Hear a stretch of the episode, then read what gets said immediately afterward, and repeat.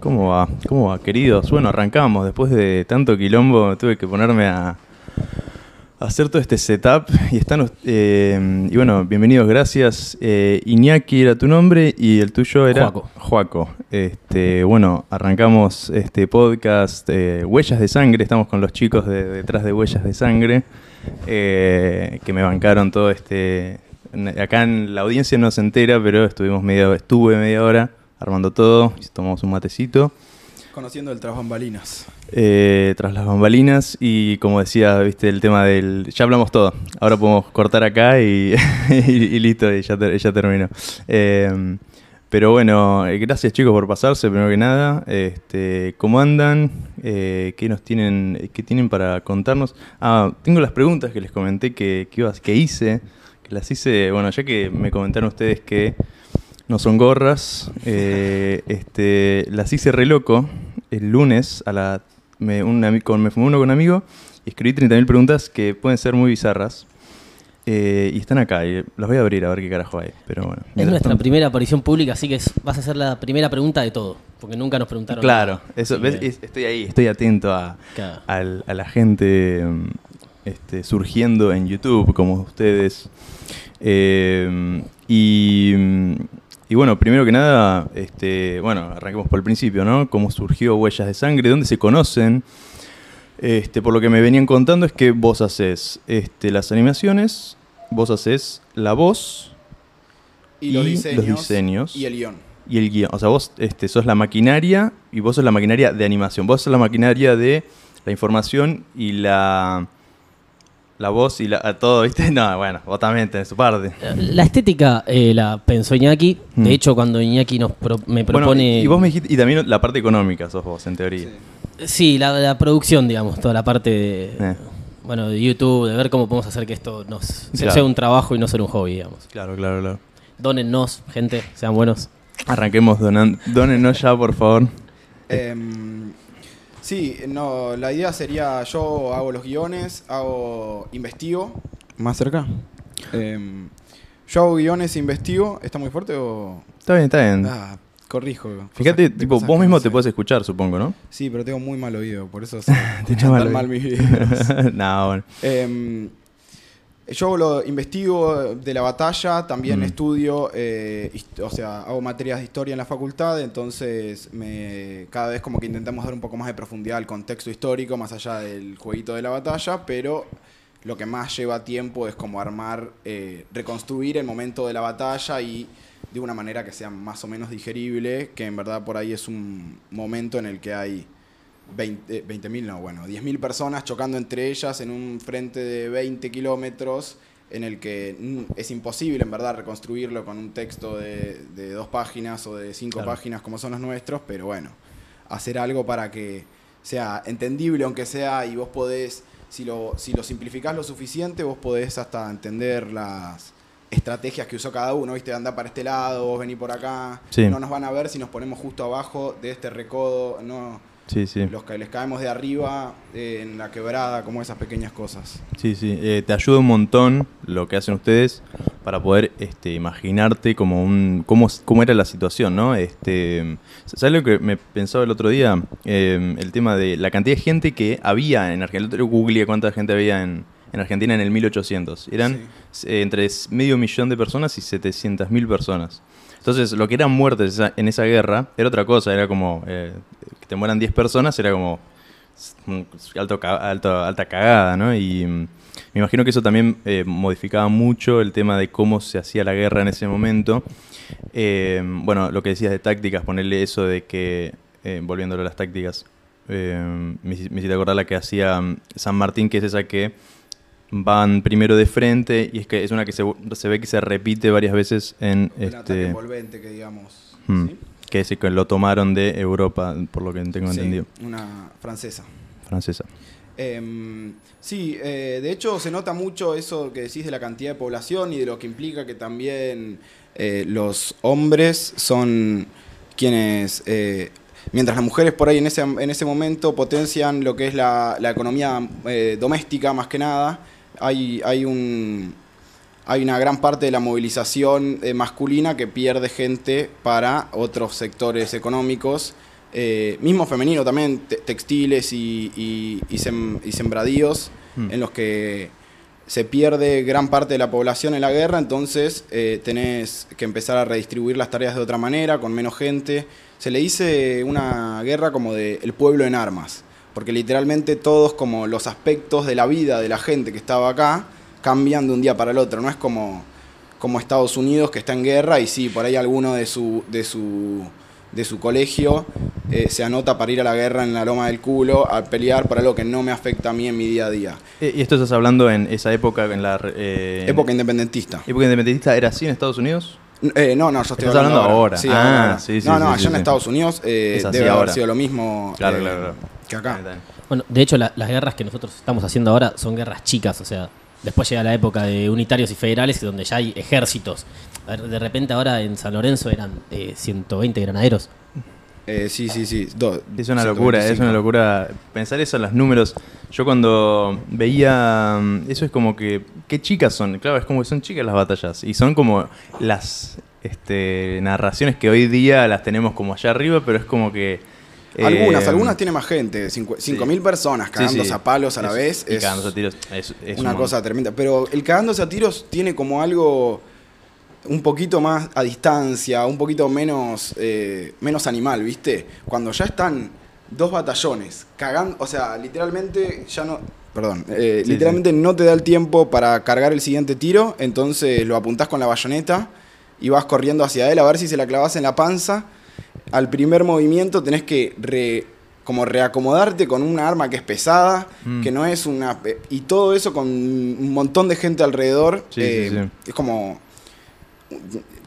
En ese sentido sí se nota porque son momentos importantes de la historia. Es tipo, tanta Claro. gente murió que bueno, algo, algo iba a pasar acá. Sí, sí, sí. El, la, la valentía, ¿no? También de bandarte así contra un, un- unos la- unas cosas así. Tipo, te dice, te dice tu general, anda a Y chocar ahí.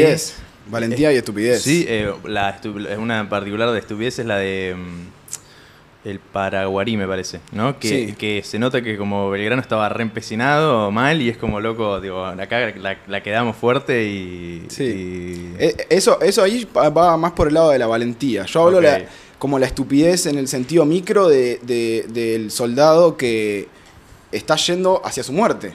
Claro. Solo por, es como una, una, una, Una pieza estu- en un- estupidez organizada en la que vamos a pedirle a toda esta gente que eh, re- inhiba sus instintos Claro. de correr del peligro Sí. y que se enfrente a ellos. Y eso, ahí necesitas un Belgrano que te coordine todo eso. Y por ahí ahí entra la valentía, en saber cómo economizar el pánico para que no, no afecte en los momentos no indicados, que digamos. Claro. Había mucho eh, esclavo, o sea, no, no- no eran ejércitos de, Sí, de sí. gente que se anotaba en el liceo hacía seis años de carrera. Era como los patrones mandaban gente. Claro. También ese es un componente que hace que, que Sí, sí, no, sí. no era una guerra. o Por sea, eso no hay negros acá en Argentina hoy día, ¿no? Quedaron ahí. Bueno, San Martín tiene una frase que dice, algún día se sabrá que los hijos de negros son los que liberaron la patria. No sé exactamente cómo es, pero Sí, eh, dice algo del- al respecto. No estoy seguro cómo es el tema de la población negra. Creo que terminan cagando del todo en la Triple Alianza. Eh, Mm. En la época independentista, eh, obviamente son usados como carne de cañón. Específicamente en Maipú, que yo no lo menciono en el video tan específicamente, pero hay un comentario de un chabón, recuerdo por las dudas, al final de la batalla de Maipú hay como una último, último bastión realista que intenta como bancarlo frente al campamento Mm. y en vez de esperar al resto del ejército, el jefe de momento, que no me acuerdo si era Las Heras o quién, eh, dice, manda a los negros. O sea, manda al batallón de negros, que ellos... Eh, perdón, ¿la de Maipú cuál es? Eh, es cuando... eh, ya es la última de, de dentro del Chile, Maipú. Sí, O sea, ya, ya habían tomado... San Martín había tomado...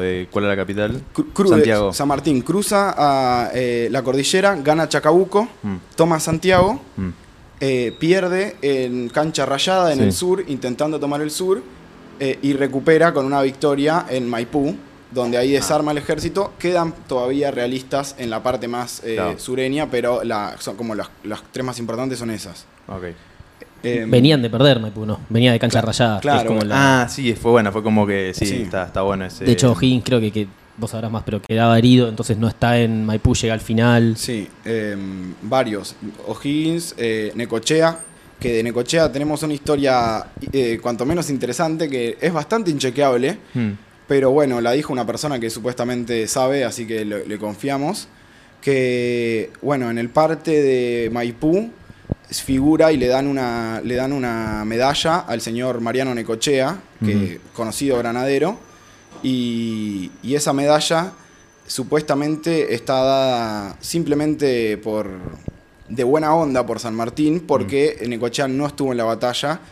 Se dice que es por una que se quebró el brazo en, en cancha rayada o algo así, pero esta fuente eh, que tenemos, eh, estrafalaria, dice que eh, este Necochea se había encontrado de fuga a la mujer de. a Pepita Morgado, eh, mujer de Pepe Morca- Morgado, un oficial eh, realista. Creo que esos son los nombres, pero bueno, me chequearán después.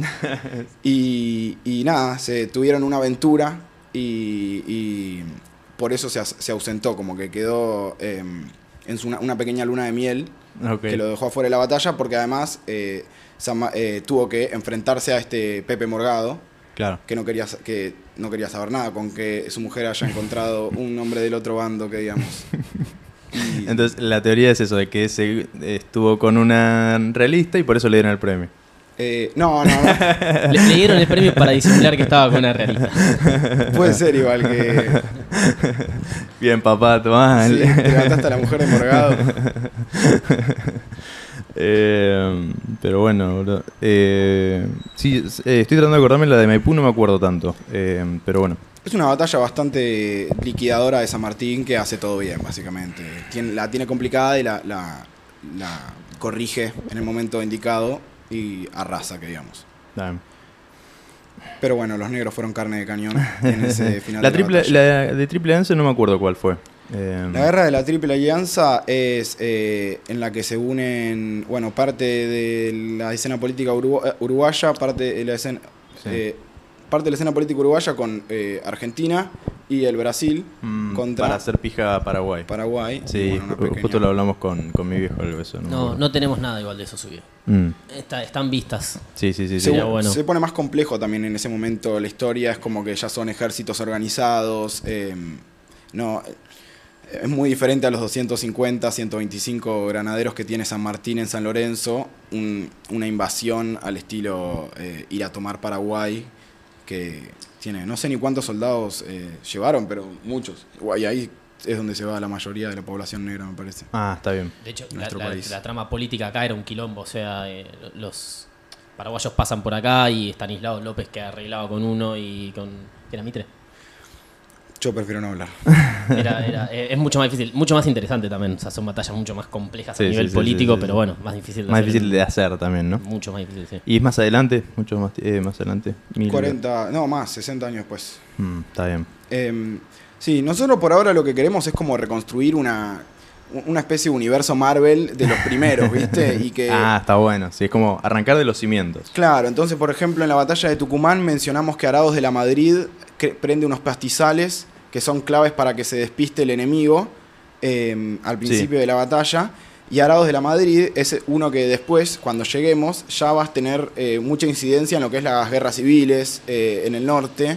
Tiene como eso, nosotros ya vamos presentando pequeños personajes para después ir conociendo desarrollando el lore. Sí, exactamente. eh, esta pregunta, esta respuesta en realidad se originó de que preguntaste cómo surgió la idea. Sí. A mí viene Iñaki un día, me dice, yo manejaba Premiere, casi no ¿Me vas a manejaba After Effects. Ey, pasa que estás con el agüita, ¿viste? Asumimos que no tomabas mate.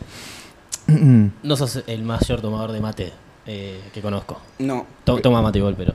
Pero sin un pucho en la boca. Iñaki y me dice con un video de Julio César, que es de Historia Civilis, hacemos alguna referencia a Historia Civilis en, en Ah, el final de algún video. civiles son los que este, ustedes tomaron, chorearon completamente, tomaron la idea de... Tomamos Un la burdo robo. Eh, Y, y él me dice, Sí. "Che, Historias- ¿se, se puede hacer esto? ¿Es difícil? Y entonces yo le digo, poder se puede, hay que ver cómo se hace. Mm. Lo empezamos a hacer y vos tenías esta idea, perdón que hablé un poco por vos, pero de eh, personificar a San Martín más allá de este héroe que conocemos hoy. Que, claro, o sea, que es- ¿qué es lo que hizo prácticamente?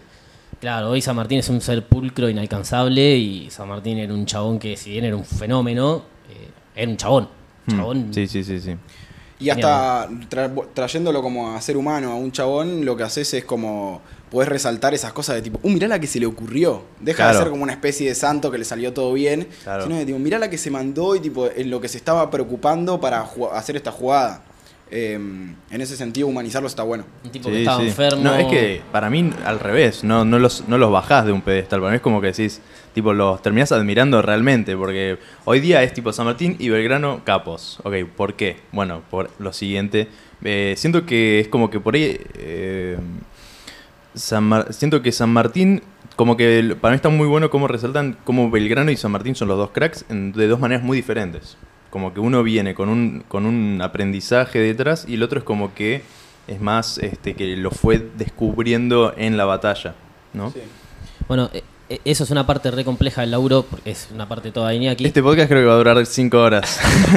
Pero bueno, sí, sí, sí. Eh, Pedimos una birra y... porque mm, implica todo lo de, de seleccionar qué pones de cada uno, poner cuando, cuando contás de, de Belgrano, o sea, es como todo un laburo de, no es eh, Belgrano hizo esto en la batalla, elegir pequeños momentos que mu- demuestren a Belgrano como, un tipo que fue aprendiendo, que se fue haciendo, que tenía que manejar estas internas, todo lo que cuenta de Dorrego en, en la batalla de... eh, En Salta lo pusimos. Creo que es en Salta que hacemos como todo ese parte más humana de, lo, de, la, de la pica que había entre los oficiales, como un- casi un ambiente laboral. Claro, y to- toda esa Em. selección de información es re difícil porque en realidad es un montón de información y es elegir la justa Claro. para que sea entretenido, para que la gente encima sepa algo que no sabe. eh, Seguí hablando vos, me haces quedar mejor que yo mismo. sí, ya lo sé. Eh, sí, yo hay muchas cosas detrás de, de hacer eh, algo como esto, ¿no? Es como que también lo, que me pregunto es por bueno, ya dijeron por qué quieren eligieron estos específicos, estas- este, estos tiempos específicos, además porque bueno, en Argentina no está cubierto como hay ya otros canales que lo hacen. Eh, pero eh, ¿qué, es lo que adem- qué es lo que qué es lo que además de ustedes al, Argentina, a las, eh, ¿por qué nos enseña, aprendemos de esto? Bueno, yo, yo sé que obviamente va por un detrás de, esto es como la identidad que nos da, le da Argentina, ¿no? ¿Por qué, es, ¿Por qué estudiamos estas guerras en el colegio? No es porque eh, nos dan como esta, esta lo mejor de, de Argentina que es este, o de, de- del país, de la, la- la identidad de luchar contra este, los, los realistas, ¿no? Pero me imagino que además de estas guerras que estamos viendo en sus videos y que vemos en el colegio, debe haber un montón que también son muy, muy importantes, pero por el, por el simple hecho de. de. de. me llamó mi jefe, disculpen. Eh, ¿Querés contestar? de que estaba diciendo que. Ah, sí, eh, si hay otras guerras que no sean estas, que por ahí fueron igual de impactantes. Y por ahí no hay información, simplemente, ni siquiera hay información, pero por ahí se escucha, se sabe que en cierto lugar pasó algo, pero el tema es, es muy importante el quién hace la historia, ¿no? Quién lo anota, dónde queda, todo, todo eso también es como una parte es falopa cuando te pones a pensar. Sí, yo creo que es falopa y, es, y a veces hasta inevitable que sea falopa porque es información y es muy difícil que todo el mundo sepa realmente lo que pasó, como que a todo el mundo le interese lo suficiente como para investigar y sacarse la desinformación. Em, Los mismos partes de guerra son muy mentirosos, o sea, eh, un un chabón te dice que. Digo un chabón porque cualquier oficial te dice que ganó porque tuvo 40 muertos, el que perdió capaz te dice que mató 80 al otro. Entonces, es como. Hay, de hecho, Ca- Camogli usa un cálculo específico de más o menos cómo sería el número real de muertos que hay. No, no hay tantas batallas de la independencia argentina en territorio argentino, ¿no? En territorio argentino no hay tantas. No hay tantas. Em, porque está San Lorenzo, em, bueno, Tucumán y Y Salta. Salta. Pero después San Martín hace la mayoría de su carrera en Chile Mm. y, y la otra mitad en Perú. Bueno, y después en España, ¿no? Pero en Chile y en Perú. Bueno, en el Alto Perú hay, un- hay unos pares, pero. En el Alto Perú hay unos... pa- Ah, bueno, sí, el Alto Sí. Perú lo contamos como parte del virreinato, pero no es territorio argentino. Hmm.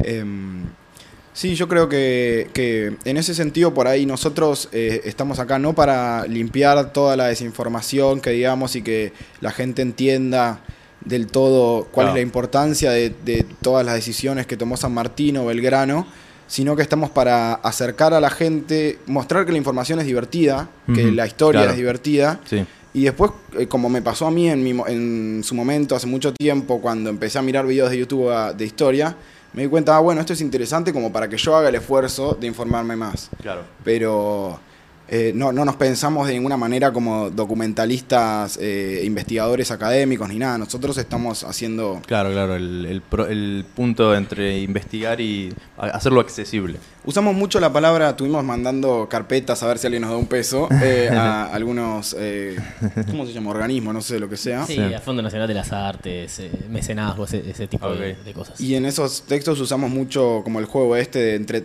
eh, entretenimiento, ¿cómo era? Divulgación y entretenimiento. Sí, Claro. un, un juego entre Sí, bueno, lo que hacen ustedes es muy compra o sea, es muy comprable para el- especialmente para, para, para el gobierno, para algún eh, coso de la cultura. Claro. Ojalá estén mirando escuchando este podcast. Sí, sí. Eh, y mira, gracias a los algoritmos de YouTube, este, en una de esas te aparece ahí al lado de tus videos. Ojalá. Eh, ojalá para mí, así yo me Si tenés un tío millonario que trabaja en algún organismo estatal, háblanos. Eh, así que eso, eh, ustedes están, están, bueno, son eso, son divulgadores de, de nada, No, hacen no- videos de YouTube. Nos gustaba mucho el audiovisual, de hecho Bien. Iñaki pasó por el cine, yo edito de pendejo por, por diversión, no, no estudié nada al respecto, pero nos divertía, ¿Y dónde se conocieron ustedes? fuimos a la secundaria juntos. Fueron al colegio juntos. Colegio Ok, y, y fueron eh, a sociales juntos, me imagino. Va, no sé si tenían Ese fue separación. económicas. Yo te fuiste a económicas. No, pero estuve el último año en sociales. Hice Ah, un año de económicas al porque final. sí, buscaba creo que lo fácil, fácil. aprobar. sí. Sí, sí, sí. Yo este, teníamos sociales, económica y naturales, y yo me fui a naturales, nada que ver. Y, mm, Química, todo eso ahí. Sí, porque exacto, todos mis sería. amigos. Claro, no, sí.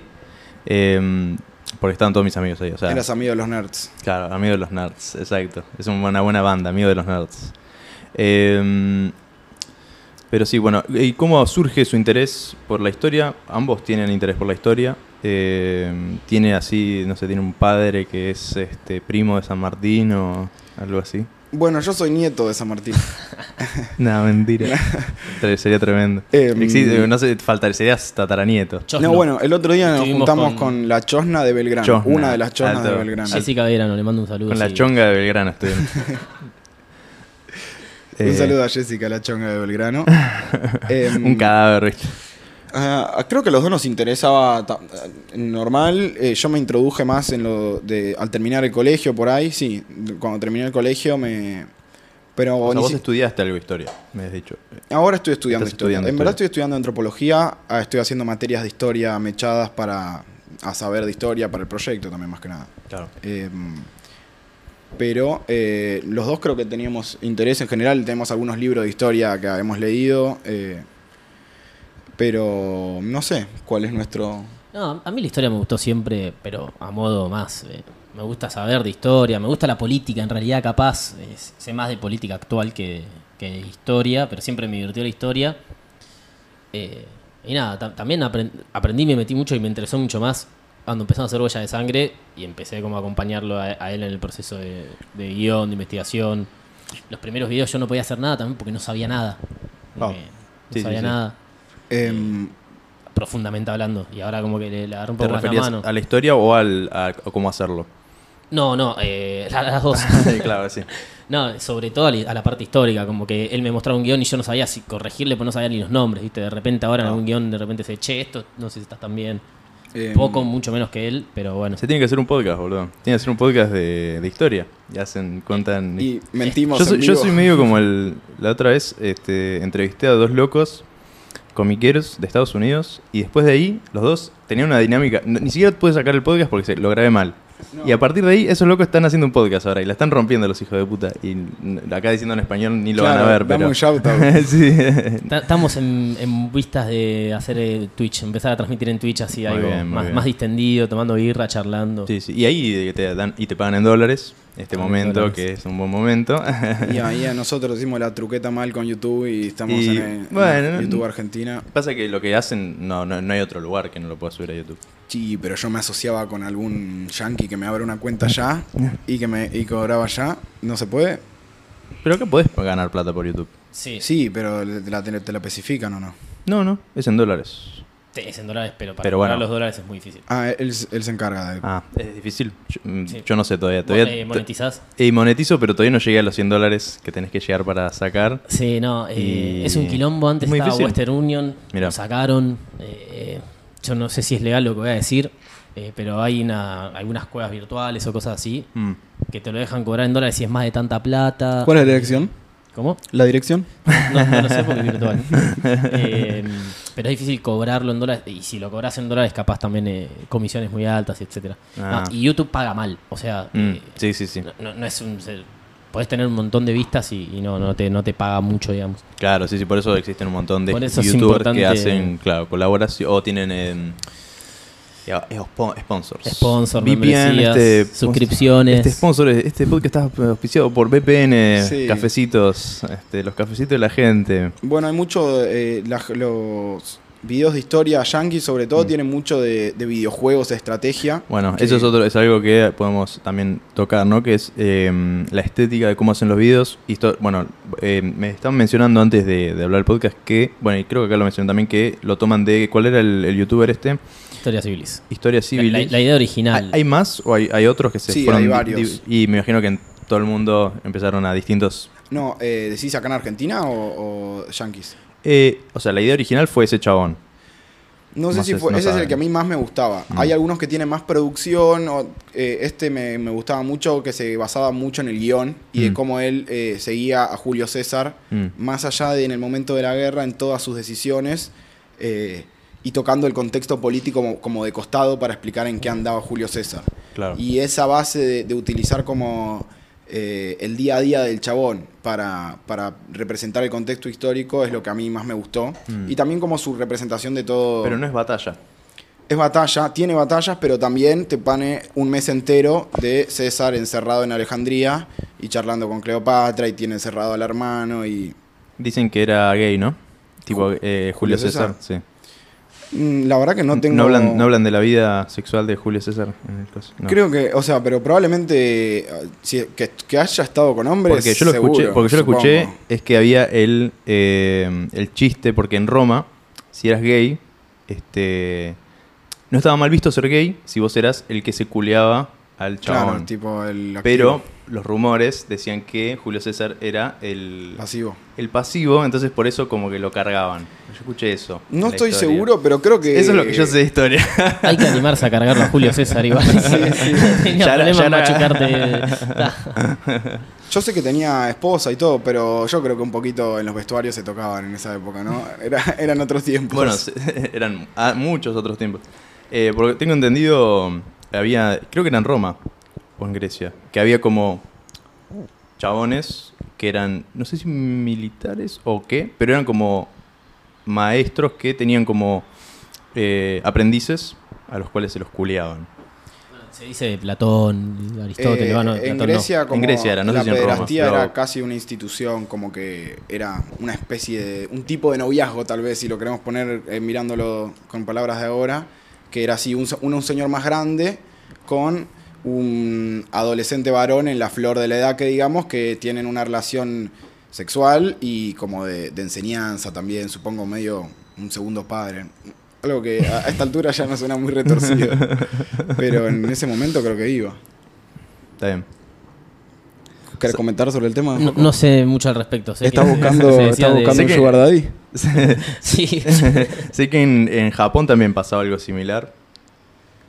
Dato, nada. Está bueno, la historia sexual también es interesante. A mí yo, Sí. siempre- yo, eh, como que no, eh, siempre me... Creo que el único que es... No sé si Foucault hablaba algo de eso, pero me parece siempre como interesante también. ¿no? Bueno, hoy estábamos, eh, estaba mandando el diseño del fichín de Güemes, porque se viene la aparición de Güemes, eh, y una de las charlas fue que el fichín era demasiado hot, o sea, era un Güemes muy fachero el que estábamos haciendo, y Güemes seguramente era alguien más fiero, viste, como de, de- de hacerle un toque No, más igual feo. creo que no, por eso. Yo las fotos que vi, pero bueno, no, no- es tan, No tan son fotos. real. Eh, pero e- es un tema también, viste, a veces de, che, es, es como demasiado lindo esta persona, eh, Claro. hacerlo un poco más... Claro, no tenía los dientes todos hechos en ese momento. claro. Exactamente. Eh, sí, eh, la- en la. Foucault creo que habla de la homosexualidad bastante. O sea, tiene tres libros y lo habla como alrededor de la historia mm, al respecto de la sexualidad. Pero está mencionado también, cómo afianza en muchos sentidos en la guerra. El justo el otro día lo escuché al boludo de Fantino decir un comentario sobre que como, como los soldados de, de, de Laconia, de Esparta, eh, tenían relaciones carnales entre como el dúo, como entre, Entre él y ustedes su dos. partner. Sí. Claro, que los centrales de fútbol tenían que tener la misma modalidad de Fantino. Fantino es un boludo. Fantino ojalá no me esté escuchando. Y de asa igual, pero ¿Te imaginas que tipo el, el- el mejor equipo del mundo termina siendo de un, un equipo porque tiene ese- eh, se garchan entre los jugadores? ¿Es el mejor equipo del mundo? Y puede Estaría ser como una especie de Sería un celebración. buen ejemplo. Una purga una vez por año, se cogen entre todos para limpiar los males y entran el año que viene. Sin- menos tensiones también. Claro, le haría bien al vestuario de boca. Todos relajados, ¿viste? Sí. Más de, de amor, tranquilidad.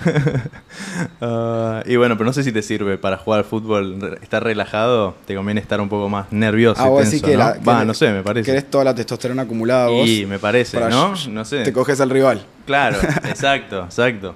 Puede ser, puede ser. Hay que pensarlo. Eh, Fantino, Fantino re duro. ¿Vieron el video de Fantino re duro? Sí. Ahí caminando en el jardincito. Eh, eh, nos fuimos un poco por otras ramas ¿Vos de, la historia. Eh, de hecho, tenía, tengo ganas de llamar este podcast desvariando, como que tipo, porque siempre, o por las ramas, algo así, porque es como es lo que termina pasando en cualquier podcast, ¿no? Me gusta. Pero bueno, eh, ¿qué podemos eh, continuar con el tema de las batallas? Eh, bueno, yo lo que también me, me interesaba que, ¿por qué no eh, las batallas de hoy día, no? También como el tema de, de- o sea, no, no sé si cubrir, ustedes eligieron esto como histórico porque les parece interesante, pero a, a ustedes, eh, ¿qué es lo que les llama la atención de las batallas? A ustedes particularmente, y qué les interesa la, la guerra hoy día. ¿Qué opinan de la guerra en sí, no? Como, tipo, ¿está bien ir a la guerra? ¿Es importante? Mal. ¿Es mal? En contra de la guerra. Ok. Son pacifistas. Eh, Yo- yo sí. definitivamente. No, no, a mí me. O sea, es necesaria la guerra, ¿no? Porque es como que, ¿qué civilización? El otro día estaba viendo un documental, eh, ahora continuamos con esto, pero estaba haciendo un cómic ayer, estaba escuchando, me puse de fondo, eh, un documental sobre los budistas tibetanos.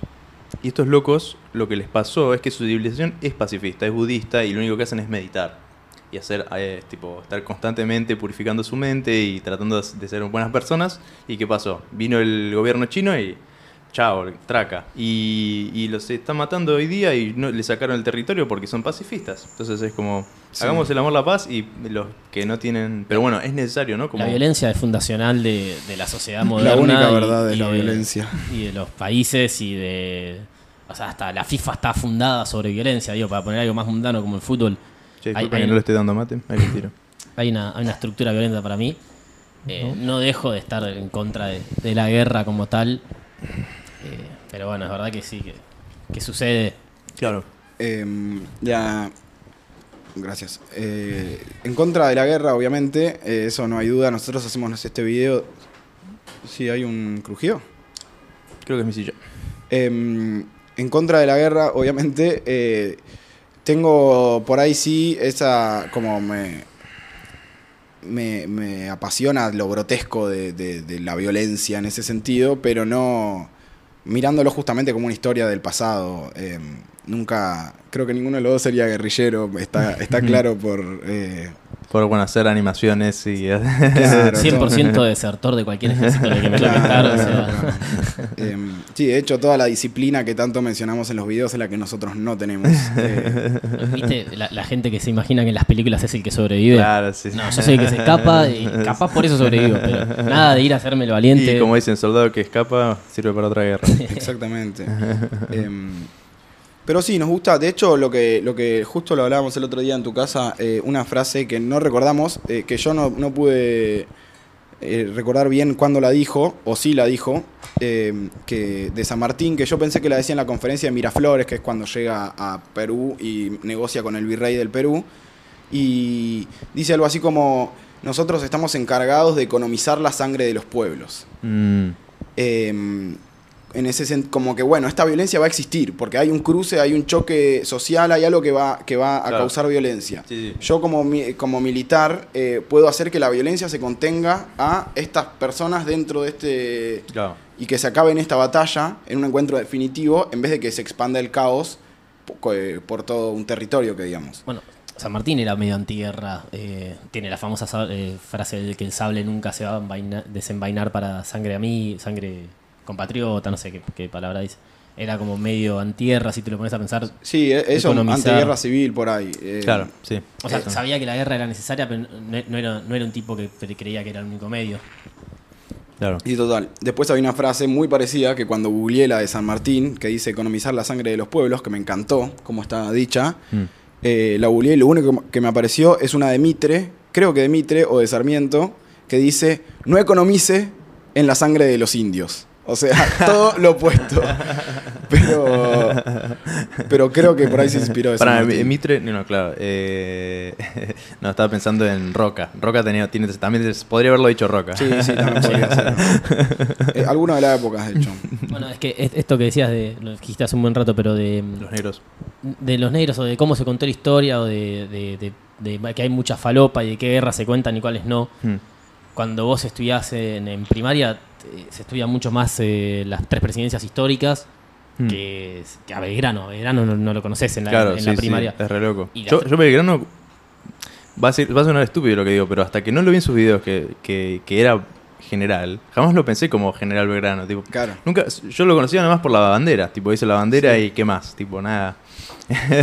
Tiene, tiene como. Eso quedó como más el simbólico y que el otro era el que, el que estaba en la guerra. San Martín era como el.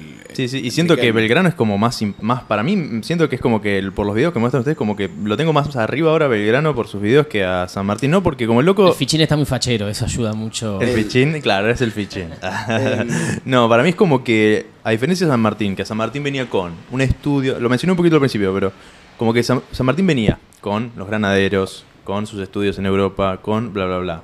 Belgrano no sabía un choto, se mandó a la jungla a caerse a trompadas en contra del virreinato al norte ahí y se la bancó y se la aguantó con el pueblo ahí, pa. Él es peronista, este. Jessica Belgrano el otro día dijo que Belgrano sería nacional y popular. Y en cierta forma sí, boludo. Bueno, es que lo mandan al muere las dos veces. Ya estoy hablando un poco fuera de mis. de mi. de eh, tus saberes. área de mis saberes, claro, de mi área de expertise. Pero lo mandan un toque al, al muere en, Claro. en Paraguay y después en el norte Y lo se la mismo. rebanca. Hasta que hace. hasta que gana Tucumán, que lo empieza a bancar el, el cabildo. la junta. Sí, creo que ahí eh, gana un- tiene un poco de apoyo. En el norte no tiene apoyo definitivamente. En Paraguay, l- se- a mitad de camino creo que ya no, no le quedan eh, apoyo porteño. Hay un par de fuerzas que le mandan, pero que no llegan ni siquiera y no está bien la infraestructura. Pero lo que tiene Belgrano es que en el fondo, él, eh, la primera campaña militar es la de, la de Paraguay. El, el chabón escribe en sus memorias que dijo, no, acá Buenos Aires esto es un quilombo, se están dando todo, o sea, como que ya se empieza a ver la semilla de desunión entre sabedristas y morenistas. Eh, yo quiero estar en un lugar donde, donde se mueva la pelota, ¿entendés? Claro. En un lugar donde sirva mi presencia. Claro. Entonces ya está, me voy a, a- A a luchar. Paraguay. En ese sentido, muy parecido a eh, San Martín, cuando rechaza meterse en los asuntos internos para seguir planeando en Cuyo el cruce de los Andes. Claro.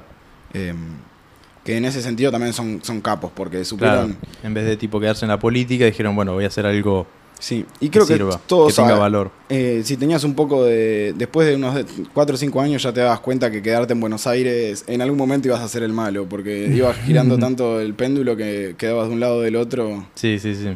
con el pasar de los años. Y a ver, ¿qué, qué otra pregunta se te ocurrió drogado viendo nuestros A ver, videos? eso todavía no llegué, no hay ninguna. ¿eh? Estas son cosas que se me fueron acordando. A ver si las encuentro, boludo, porque. Es un problema que tampoco a ver si las encuentro, boludo. Porque no, no, no es fácil tampoco ver eh, tan eh, Ahí está, a ver, loco creo- nuestros videos. Creo que pienso tengo yo. bastante, a ver. Eh, a No es fácil escucharme la voz. ver. te, te decías de la voz. A ver cómo tendría que ser para que sea más entretenida. Para mí es como que la termes A ver, así. hace tu. te- O voz radial, a ver, decime algo que, que podrían Ay, decir te- de la. ¿Tenés tu celular ahí? Le mostramos un guion y, y que diga la primera frase. Hacemos una. A ver, la decís vos y después la digo yo. ¿Cómo Dale, la diría me yo? gusta. Mirá que si me sale bien, me la quedo, ¿eh? Bueno, ahí, ahí lo del sistema educativo ya lo, lo mencioné, el tema de por qué se eligen estas batallas, ¿no? Eh. Em, ¿Querés ir con eso? No, igual esta no quiero yo. Em,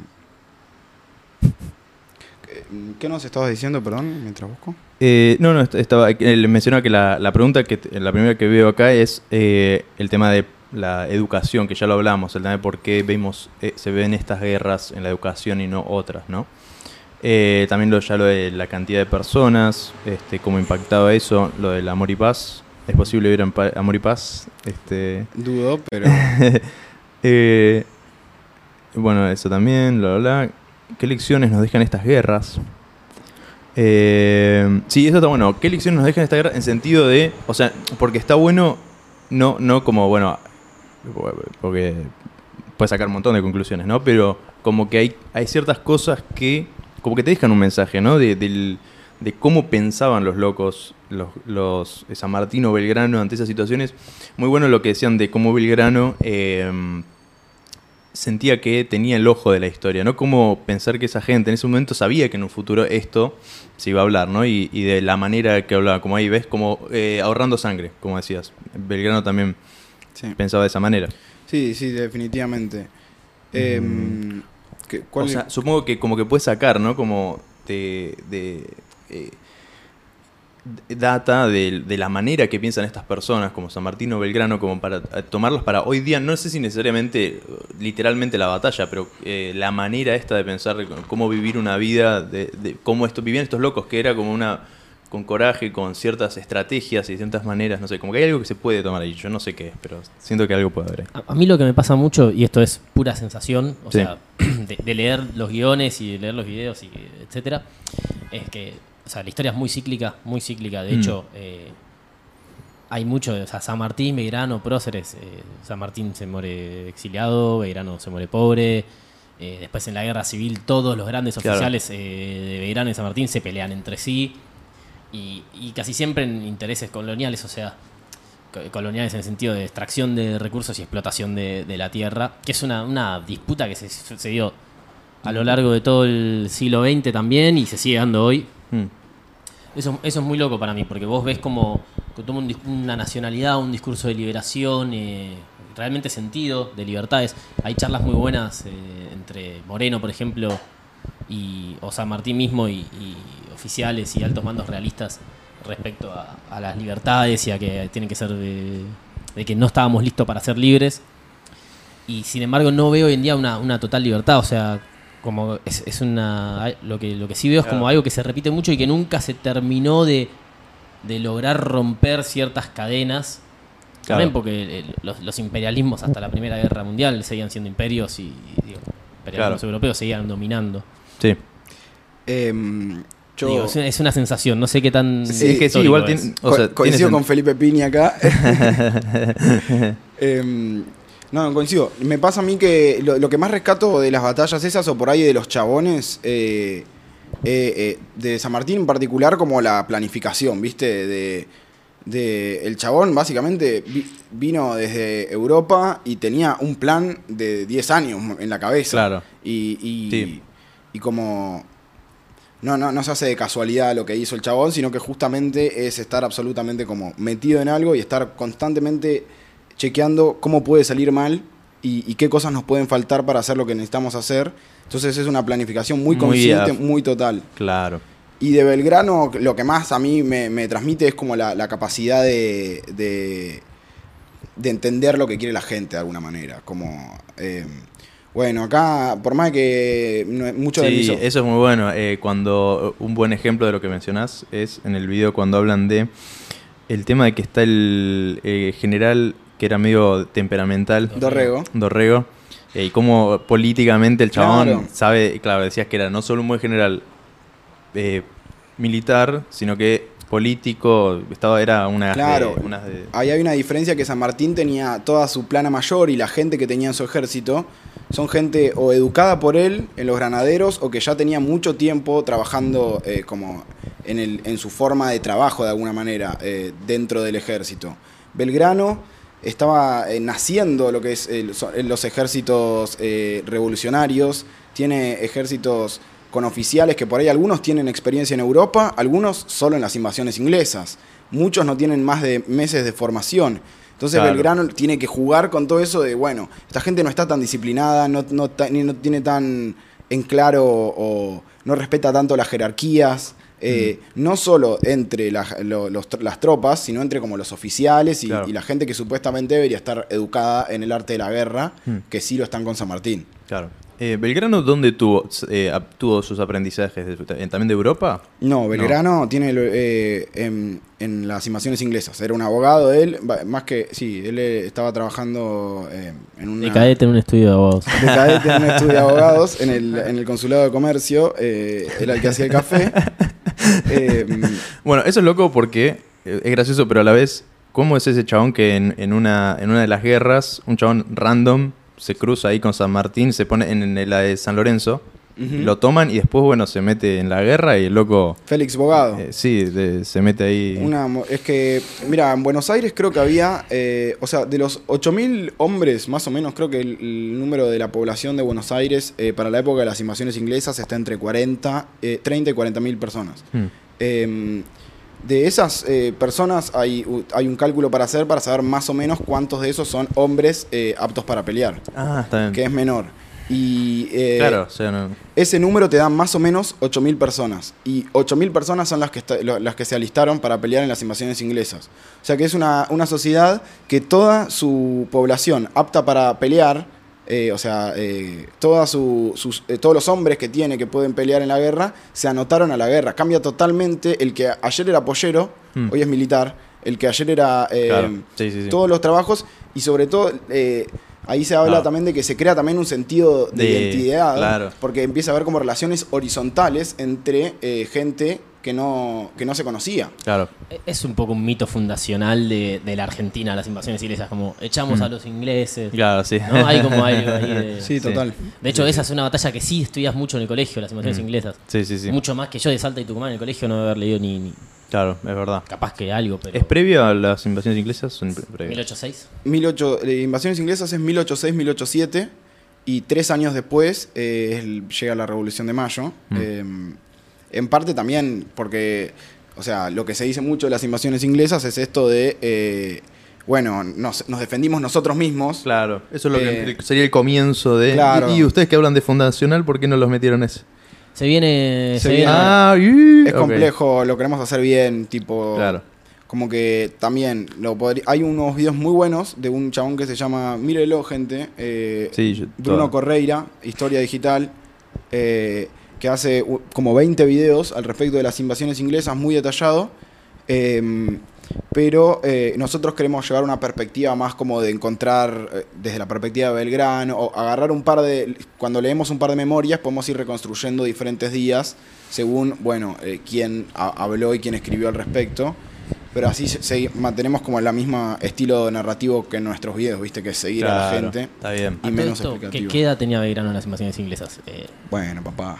Eh, Urrete era. que- yo creo que sí, veía. No, tenía 40 años, ¿eh? En las invasiones inglesas. En las invasiones inglesas, 30, te diría. Mirá. Pero para la Revolución de Mayo, creo que todos habían nacido, ponerle en el 77, en el.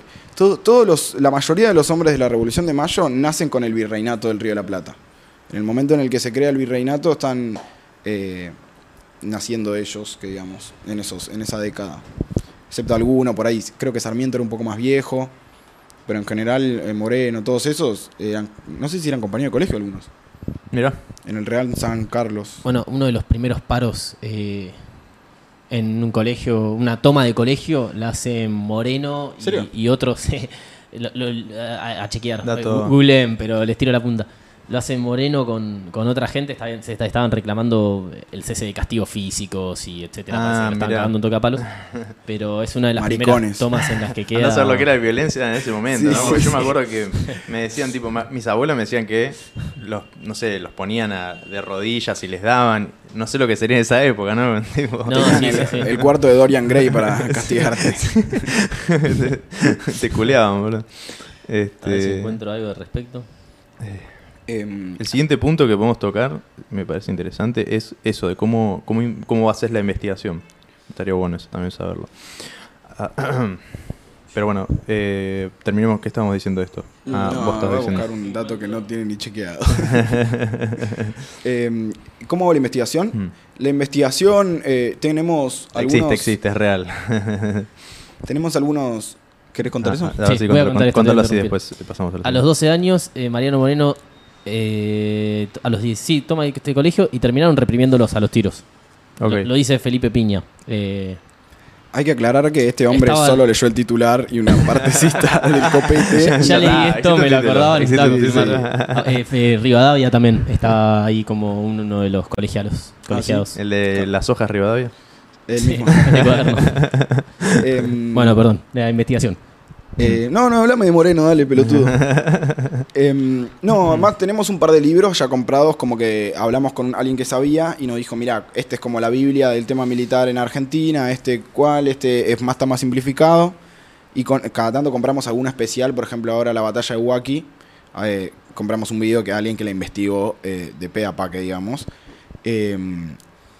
Y con eso yo voy, investigo, leo todo. Hmm. eh, y una vez que leo todo, ponerle que entre eso, Wikipedias, para también eh, crearme esta O sea, esto es, eh, vos arrancás, es al revés de como me imaginaba yo. Yo me imaginaba que ustedes como que ya estaban investigando y de repente dijeron, "Ah, esto lo pongo, sino que es al revés. Ustedes dicen, quiero hacer un video sobre esto y te pones a investigar todo lo que puedas para hacerlo y Eh.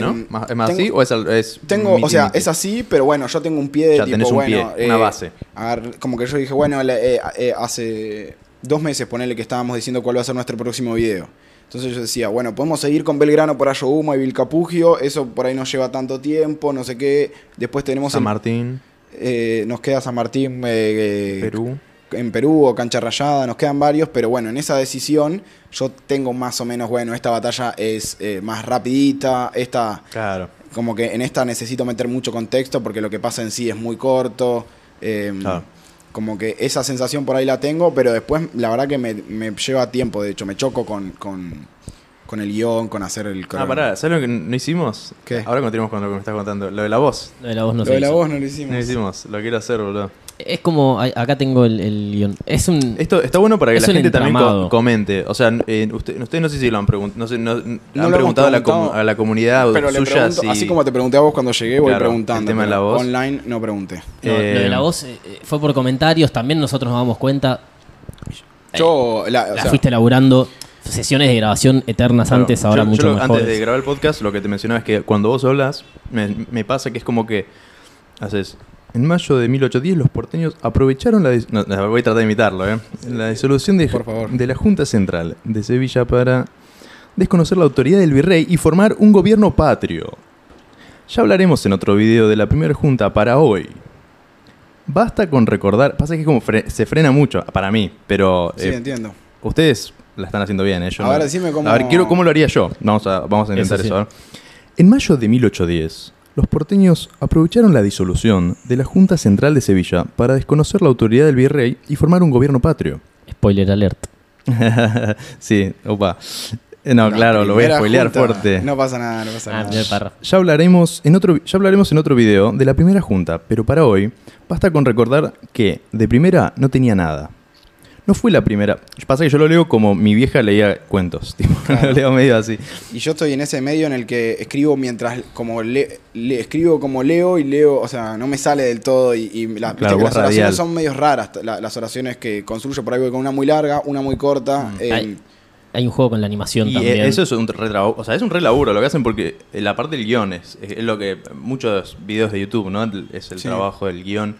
Es re quilombo, es un arte. Es un Y arte mirá, de acá- hacer un guion. nosotros, eh, eh, acá se ve, eh, no se va a ver la gente, pero te- tipo, es básicamente un- una obra en construcción Claro. de, que vamos tocando por un lado, vamos tocando por el otro. Esta frase quedó rara, la ponemos en rojo para que después la revisamos. eh, y es como constantemente tocarlo de todos lados, eh, clasificarlo de tipo para poder también tener una línea de, bueno, dos párrafos tocando este tema, dos párrafos tocando este Mm, tema, dos párrafos, y así reorganizamos. Mm. Complicado. Es que Sí, sí. eh, está, está muy relacionado la investigación con, con- con la voz y es, es como un entramado, ¿viste? El, el meme del loco que está con la, Sí. el la pizarra con los hilos por todos Ah, lados. sí, El Charlie. Sí. Eh, porque no, no, es- no es que, o sea, se- Iñaki siempre me dice que él no sabe nada, yo le insisto en que sí sabe un montón. Eh, en- entiendo desde dónde viene su yo no sé nada. Gracias, mi amor. sí, sí. Pero mm, hay algo de, claro, vos leíste un libro de, no sé, de Camogli que te cuenta las primeras batallas. Y ahí también eh, aprendés conceptos de movimientos militares, de armamento, de, de esto que decías, de formas de atacar y qué sé yo. Que eso ya para los próximos videos te queda. O sea, vos capaz leíste un libro que te habla sobre cómo se movían las tropas y cómo eran las eh, líneas de abastecimiento. Y cuando haces un video ya te queda eso, entonces es como todo contenido que se va sumando. No es que leíste un libro de Wacky y con eso lo haces. Es como Claro.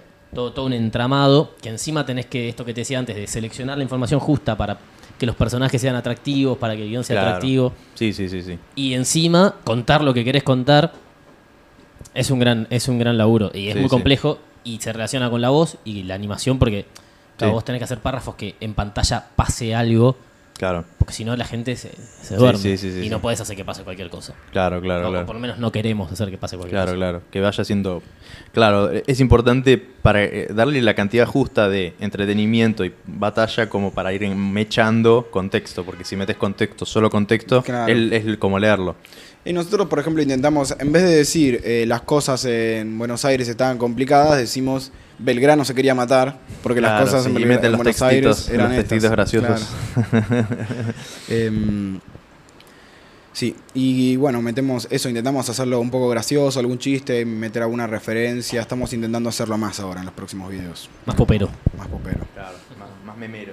más memero, Sí. exactamente. Funciona, de hecho, muchas veces vemos que, que se, se ve que la gente vuelve para atrás cuando ve alguna referencia. Ah, ¿te parecen los piquitos? los piquitos más altos tienen que ver con, bueno, en uno que metimos a Cristiano Ronaldo, en uno que ponemos no me la contés, como que la gente decía, tipo, ¿qué? O sea, Supongo yo que era la reacción, pero porque ves que la gente ahí vuelve. Mi favorito, que no lo comentó nadie, es en la batalla de Salta. eh, gente, mírelo. eh, le pongo la gorrita que tiene Gaudio a, a Belgrano y, y pon- y con- diciendo en el partido en el que dice qué mal que la estoy pasando, este, qué nivel, esto es guerra, Gasti, dice. A mí Y- la, la batalla de Salta, eh, nuestro mejor video, por el momento, A mí me gusta más la de San Lorenzo. San Lorenzo. Sa- Salta a mí, tiene a mí el, el que más me gusta es Paraguarí, pero por un tema de. Con, tipo, me gusta como. Me, me imaginármelo. Siento que me, como que mientras lo vas escuchando pasa mucho que me- te lo vas imaginando, me parece. ¿No? Es como leer cuando lees un libro, ¿viste? Paraguay arranca también con ese ponete en esta situación, así como que te. Eso te- está re bueno, sí, definitivamente. Y eh, eh, el lugar también me gusta el contexto, que es, ra- es raro, es como medio jungla, ¿viste? Sí. Está copado, está Sí, copado. sí, sí. Bueno, es nuestra, nuestra primera estética. De, de hecho, es la, la primera batalla que quisimos hacer. La batalla, eh, la primera batalla que quisimos hacer fue esa. Porque lo que pasó en el primer año de trabajo fue que nos propusimos 80 cosas y terminamos haciendo cosas nada que ver. Todo esto pandemia. eh, Claro, eh, enero, febrero 2020 empezamos a tratar de elaborar Ah, esto. Vivíamos a una cuadra en esa época, Mm. entonces era mucho de cruzarse. nos, nos llevamos en valijas la compu y teníamos dos compus de Ah, escritorio. ¿Te acordás, boludo? y montar estudio en la casa de Ahí arrancó. viejo. Así arrancamos. Mm, Está bien. E- Esta pregunta recién la contestamos. Fue la primera pregunta que hice. Pero sí. Para la gente, si, está intrigada, recién a- a- ahora la, la A mencionamos. fuego lento esto. Por algo usamos guiones, porque si no, no terminaríamos de ser ningún punto en los videos. Ah, este, pero sí, eh, ok, así fue como surgió. Así, o sea, esos fueron los primeros meses de trabajo. Un laburo muy intenso. eh, Así que así la pasaron la pandemia ustedes, escribiendo y haciendo animaciones y, bueno, un buen outlet creativo, ¿no? sí, Sí, me bastante- parece que- bastante, bastante, bastante bien nos salió. Yo me volvía loco si no.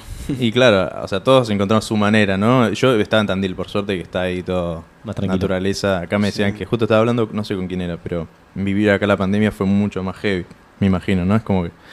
No, las cuatro Tenías que hacer paredes. Yo vivo, vi- en ese momento vivía en un departamento con mi viejo que por cómo se dispone la casa, siempre estás mirando la cara del otro. Porque justo mi Claro. escritorio daba a La la, gran hermana. Claro, y es como, quiero que me dejen de mirar un segundo. y ahí nos escondíamos en los videos, supongo. Claro. Em, bueno, decime preguntas que hayas hecho locos. Todas esas preguntas fueron muy, muy serias. Sí, ah, ah, es que, bueno, a ver cuál era. Bueno, tenía una que era tipo, ¿quién la tenía más grande, Belgrano o San Martín? Uh. Pero eh, prácticamente para ustedes, ¿no? Tipo, si hay alguna forma de saberlo. No, creo que no. No hay forma de Eh, saberlo. Yo Y- elijo a San Martín porque es más bostero. Sí, Porque es narigón. Yo, mi teoría es porque es más nar- Va, no, estaba viendo quién es más narigón, si San Martín o Es que es no imposible saber porque lo- no Todos sé son qué onda, los pintores de la época dibujan a todos narigones, es tremendo. O sea, no sé si es que. Y de ahí nos quedó el eran- meme, boludo. de Ahí Claro. quedó el meme de los argentinos narigones. Medio ese perfil así. Sí, Sí. una nariz como aguileña. Bueno, San Martín tenía eso Eh. sí, la nariz más como tac tac, más caída Sí. aguileña. Bueno, San, San Martín era hijo de mestizos, ¿no? Era mestizo, él, Creo que sí. no hijo de. Ok. Eh, eso, bueno, el tema de por qué la identidad de la libertad se toma como, como tanto como un estandarte de identidad, ¿no? Me pasaba eso con Estados Unidos, que Estados Unidos es el, ejemplo más clásico de freedom y ya después, bueno, se, tipo, claro, como decís, así, tipo, se culean a todos. Pero, ¿qué es lo que tiene eso, no? Bueno, supongo que por la libertad, lo respondo antes que lo respondan ustedes, pero tipo, supongo que es porque la libertad es como es un, es un, es una es un, eh, un, Valor. un valor muy, muy eh, clave, ¿no? Para tomar como identidad, porque es como lo que todos quieren. El, el individuo necesita libertad, ¿no? Entonces es como es una buena. Yo creo que sí, eh, en la época también, porque vienen de una corriente eh, iluminista después de todo, o sea, vienen de la Revolución de Mayo, es un movimiento que... que No sé si quiere más mate. eh, yo tomo. Eh, ¿Te toca a vos? No, no, te Sí. vos. Pero tenés que responder la pregunta. La identidad... Estás hablando de la libertad y del iluminismo. Bueno, claro, eso es medio también un- un- una característica de los políticos de la Siguen siendo, época. sigan siendo serias las preguntas, pero bueno, disculpen. bien, está Yo bien, creo que está bien. tenía más chotas, pero bueno. el idealismo que tienen es ese, creo. También hay algo muy importante que es que en ese momento bueno, eh, América es un caldo, no se sabe qué va a pasar con el imperio español. Hmm. Entonces, libertad se usaba en un término muy amplio. Se usaba libertad de Napoleón. O sea, vos podrías estar diciendo libertad y todavía no quedabas como un insurrecto porque estaba diciendo Napoleón, de, Claro. eh, libertad de los españoles Claro. ante Napoleón. Y después tenés libertad de. O sea, como que habrán dos capas de libertad. había muchas capas, te diría, de libertad y de lo que es soberanía y de lo que, y de lo que implica eso, de, de dónde va a estar la soberanía, de, de- de quién, quiénes van a ser libres. eh, pero bueno, en- creo que eh, el, resalto de la palabra también tiene el hecho ese de que están en un momento en el que los, el virreinato del Río de la Plata está siendo presionado por todos lados, porque se les cayó su cabeza en España, está, hay un virrey francés en Buenos Aires y el que se comió allá eh, francés, eh, tenés a los portugueses que se mudaron de, de- de continente, o sea que si ven que, su- que los españoles están medio flojos, van y se comen su territorio. Claro. Entonces querés libertad de Carlota, querés libertad de no Claro, sé quién. estás- el, el hecho, claro, en ese momento estás, eh, es tanto la identidad de libertad por el hecho de tanta presión. Claro, y los realistas también pedían libertad, libertad de los insurrectos. Eh, eh, como que en el Claro. fondo es un ideal de la época también. Es como, como, como cuando cortás con una novia, en cierta forma, o cuando cortás con una pareja. Es como. Va por ese lado, no sé. Eh, después tengo otra pregunta que es interesante, mira. Es. Ustedes que saben de guerras. eh, si tuvieran que elegir. Bueno, vos que. Vos yo que sabés. que y no les queda otra que ir a una guerra. Tengo las dos preguntas. Sí, Si- sí. Es tipo, si eligieras por sádico o, o estuviera obligado a viajar de cualquier forma, Sí. ¿qué guerra elegirían y por qué? Eh, depende, si voy a ser un superhéroe que voy a sobrevivir, No.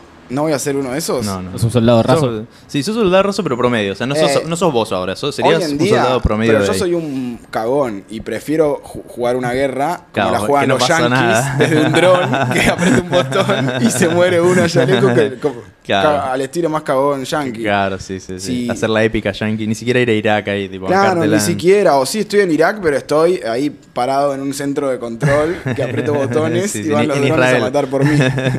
en Israel me- Claro. baleando palestinos. Em, igual sí, hay, hay que cruzar los Andes bueno, con San Martín entonces, bueno, entonces si, si fuera más. eh, Ponele que tuvieras eh, anti chaleco antibalas en esa época, ¿cuál elegirías? y para presenciar, Claro. Eh, ¿vos tenés alguna? La verdad que no. Eh, A mí me te- te gusta estaba pensando. Eh, O de eh, las que escri- las que hicieron. de las que hicimos por, el- por lo menos. de las que hicimos, sí. Eh, o sea, dije que sí y no. Pero. Todas. Me, me gusta más como video, pero como producto. Me gusta mucho Salta. Como. Como batalla me, me gusta. Me gusta Tucumán porque fue un quilombo. Y se, se nota mucho más que era un quilombo. Y, y es algo que charlamos alguna vez con vos, que es muy difícil representar con cuadrados, Tucumán. que son ejércitos, batalla Tucumán. El quilombo que era, que vos lo decís con. Es un campo de batalla muy extenso, que difícil comunicarse con los de allá, Mm. que esa bayoneta, que ese tipo, vos disparás de lejos, pero no alcanzás, tenés que ir y clavarle la bayoneta. Y cada. O sea, como ese quilombo y de que se pierde Belgrano y. Que, que lo, lo veo como muy. mucho más eh, real y siento como que ahí podrían. en- en- entre todo el quilombo yo podría haber estado. Claro. En, en Salta ya es un ejército organizado que va y se mueve y coordina. Y yo. claro, está bien, está bien. Yo creo que me, me hubiera gustado em, San Lorenzo por ahí, porque te subís arriba del campanario del convento y lo ves como si fuera un partido de fútbol eh, a 300, 100 metros ahí los tenés chocando, que debe haber estado lindo. Eh, pero pre- creo que prefiero un Maipú por la magnitud del choque, un choque bien fuerte en el que eso ves millo- eh, cientos y cientos de personas chocando entre ellos y amagándose, Claro. como apretados, casi Game of Thrones de alguna manera. Claro. Em, Sí, todo, Eso todo- me gusta. Todo de ese lado sí es muy Game of Thrones, es muy Game of Thrones. Sí, la sangre. Esa parte. esa, bueno, imagínate. O sea, no sé si Maipú, pero todo lo que es el Chile. Es muy, Sí. es muy Sí, que son ejércitos grandes en los que ya estás tipo. te caen así desde picada. Claro. Mm. Sí, la- las caballerías ya dejan de ser improvisadas, eh, empiezan a ser tipo con, maniobras entrenadas, todo eso. Eh, hay algo también lo que decías, lo de la comunicación, qué loco, ¿no? El también pensar la comunicación de ese momento, que era otra cosa completamente distinta. eh, es muy loco. Eh, algo, que se, Ahora, sí. perdón. algo que se habla mucho, eh, o sea, ahora continuamos con la comunicación, pero eh, creo, no sé si lo mencionaron mucho, pero en el video de- del tema de la, la cordillera, porque algo que se habla mucho es, sí, seguramente lo mencionaron, pero no me lo acuerdo muy bien. El tema de mm, del que lo que más se habla en el colegio cuando hablamos de la cordillera es qué capo San Martín que hizo ese cruce, ¿no? Eh, en vez de hacer lo que esperaban los españoles y que los o sea, como que lo que cuenta en la historia es eh, de manera súper condensada es eso, es que los españoles no esperaban que San Martín venga por acá. Pero ahora que me lo, lo muestran no es, no es tan literalmente así. No, No, no. eh, Eh, de hecho, San Martín eh, está haciendo una jugada O sea, sí, difícil. mentira, sí, sí, porque este los, los españoles se llegan a acomodar, pero no lo estaban esperando. Lo- los españoles, no, pero un poco sí lo estaban esperando. O sea, sí hace una novedad al crear un ejército en Cuyo y dejar de empezar a pelear en el norte, como venían haciendo, que intentaban pasar por Bolivia, Perú y todo eso. Sí. Eh, inti- que intentaban pasar por Bolivia para llegar a Perú. San Martín tiene esta novedad que es intentar cruzar por, por, por Mendoza, que digamos, a Chile y después ir en barco hasta, hasta, hasta Perú. Que eso ya es una novedad. Sin embargo, él sabía que los españoles iban a intentar hacer lo mismo en algún momento, por eso es que también usa tantas tácticas de contrainteligencia para Mm. que no se den cuenta, Claro. no que va a cruzar, sino Mm. por dónde va a cruzar. Claro. En el fondo, el hecho de que alguien iba a cruzar, de hecho, San Martín dice, tenemos que hacer esto porque lo van a hacer ellos. Si nosotros nos llevamos eh, eh, un ejército de Chile a Perú, ellos van a traer uno de Perú a Chile. Eh, que es medio lo que pasa, porque él Mm. planea hacer esto y justo cuando eh, toma la gobernación de, de Cuyo, de, de- sí, de Cuyo, eh, los españoles mandan una expedición desde, desde, desde Perú y to- retoman Chile. Claro. Después de la Ah. batalla de Rancagua. Ok. Entonces, como que en el fondo el, el- el pasillo de la cordillera ya estaba como pensado y abierto. Ah, está bien. Y el hecho de mandarla la- a cortar camino por, por el agua en vez de cruzar Bolivia, que es un infierno, también eh, ya se estaba empezando a plantear. Pasa que San Martín lo ejecutó muy bien, nunca nadie supo, eh, algo que ya se sabía que podía pasar, nunca nadie supo cómo lo hizo, en el Claro, sentido de... lo- los agarró desprevenidos a los, entre, entre comillas, los agarró desprevenidos. Sí, desprevenidos, claro, y un tema de darles desinformación, Claro. de, de armar... y Fake news. Exactamente, pero eh, al- a la perfección, en el, por ejemplo, el chabón agarra y tiene una conferencia, llama a todos pueblos indígenas, no me acuerdo qué, qué- qué pueblos eran, pero todos pueblos indígenas que eh, vivían como en la frontera, en la parte sur, y les pide permiso para cruzar la frontera, pero les dice que va a Mm. cruzar por otro lado, Mm. porque él sabía que alguno de esos le iba a pasar data a los realistas. Claro.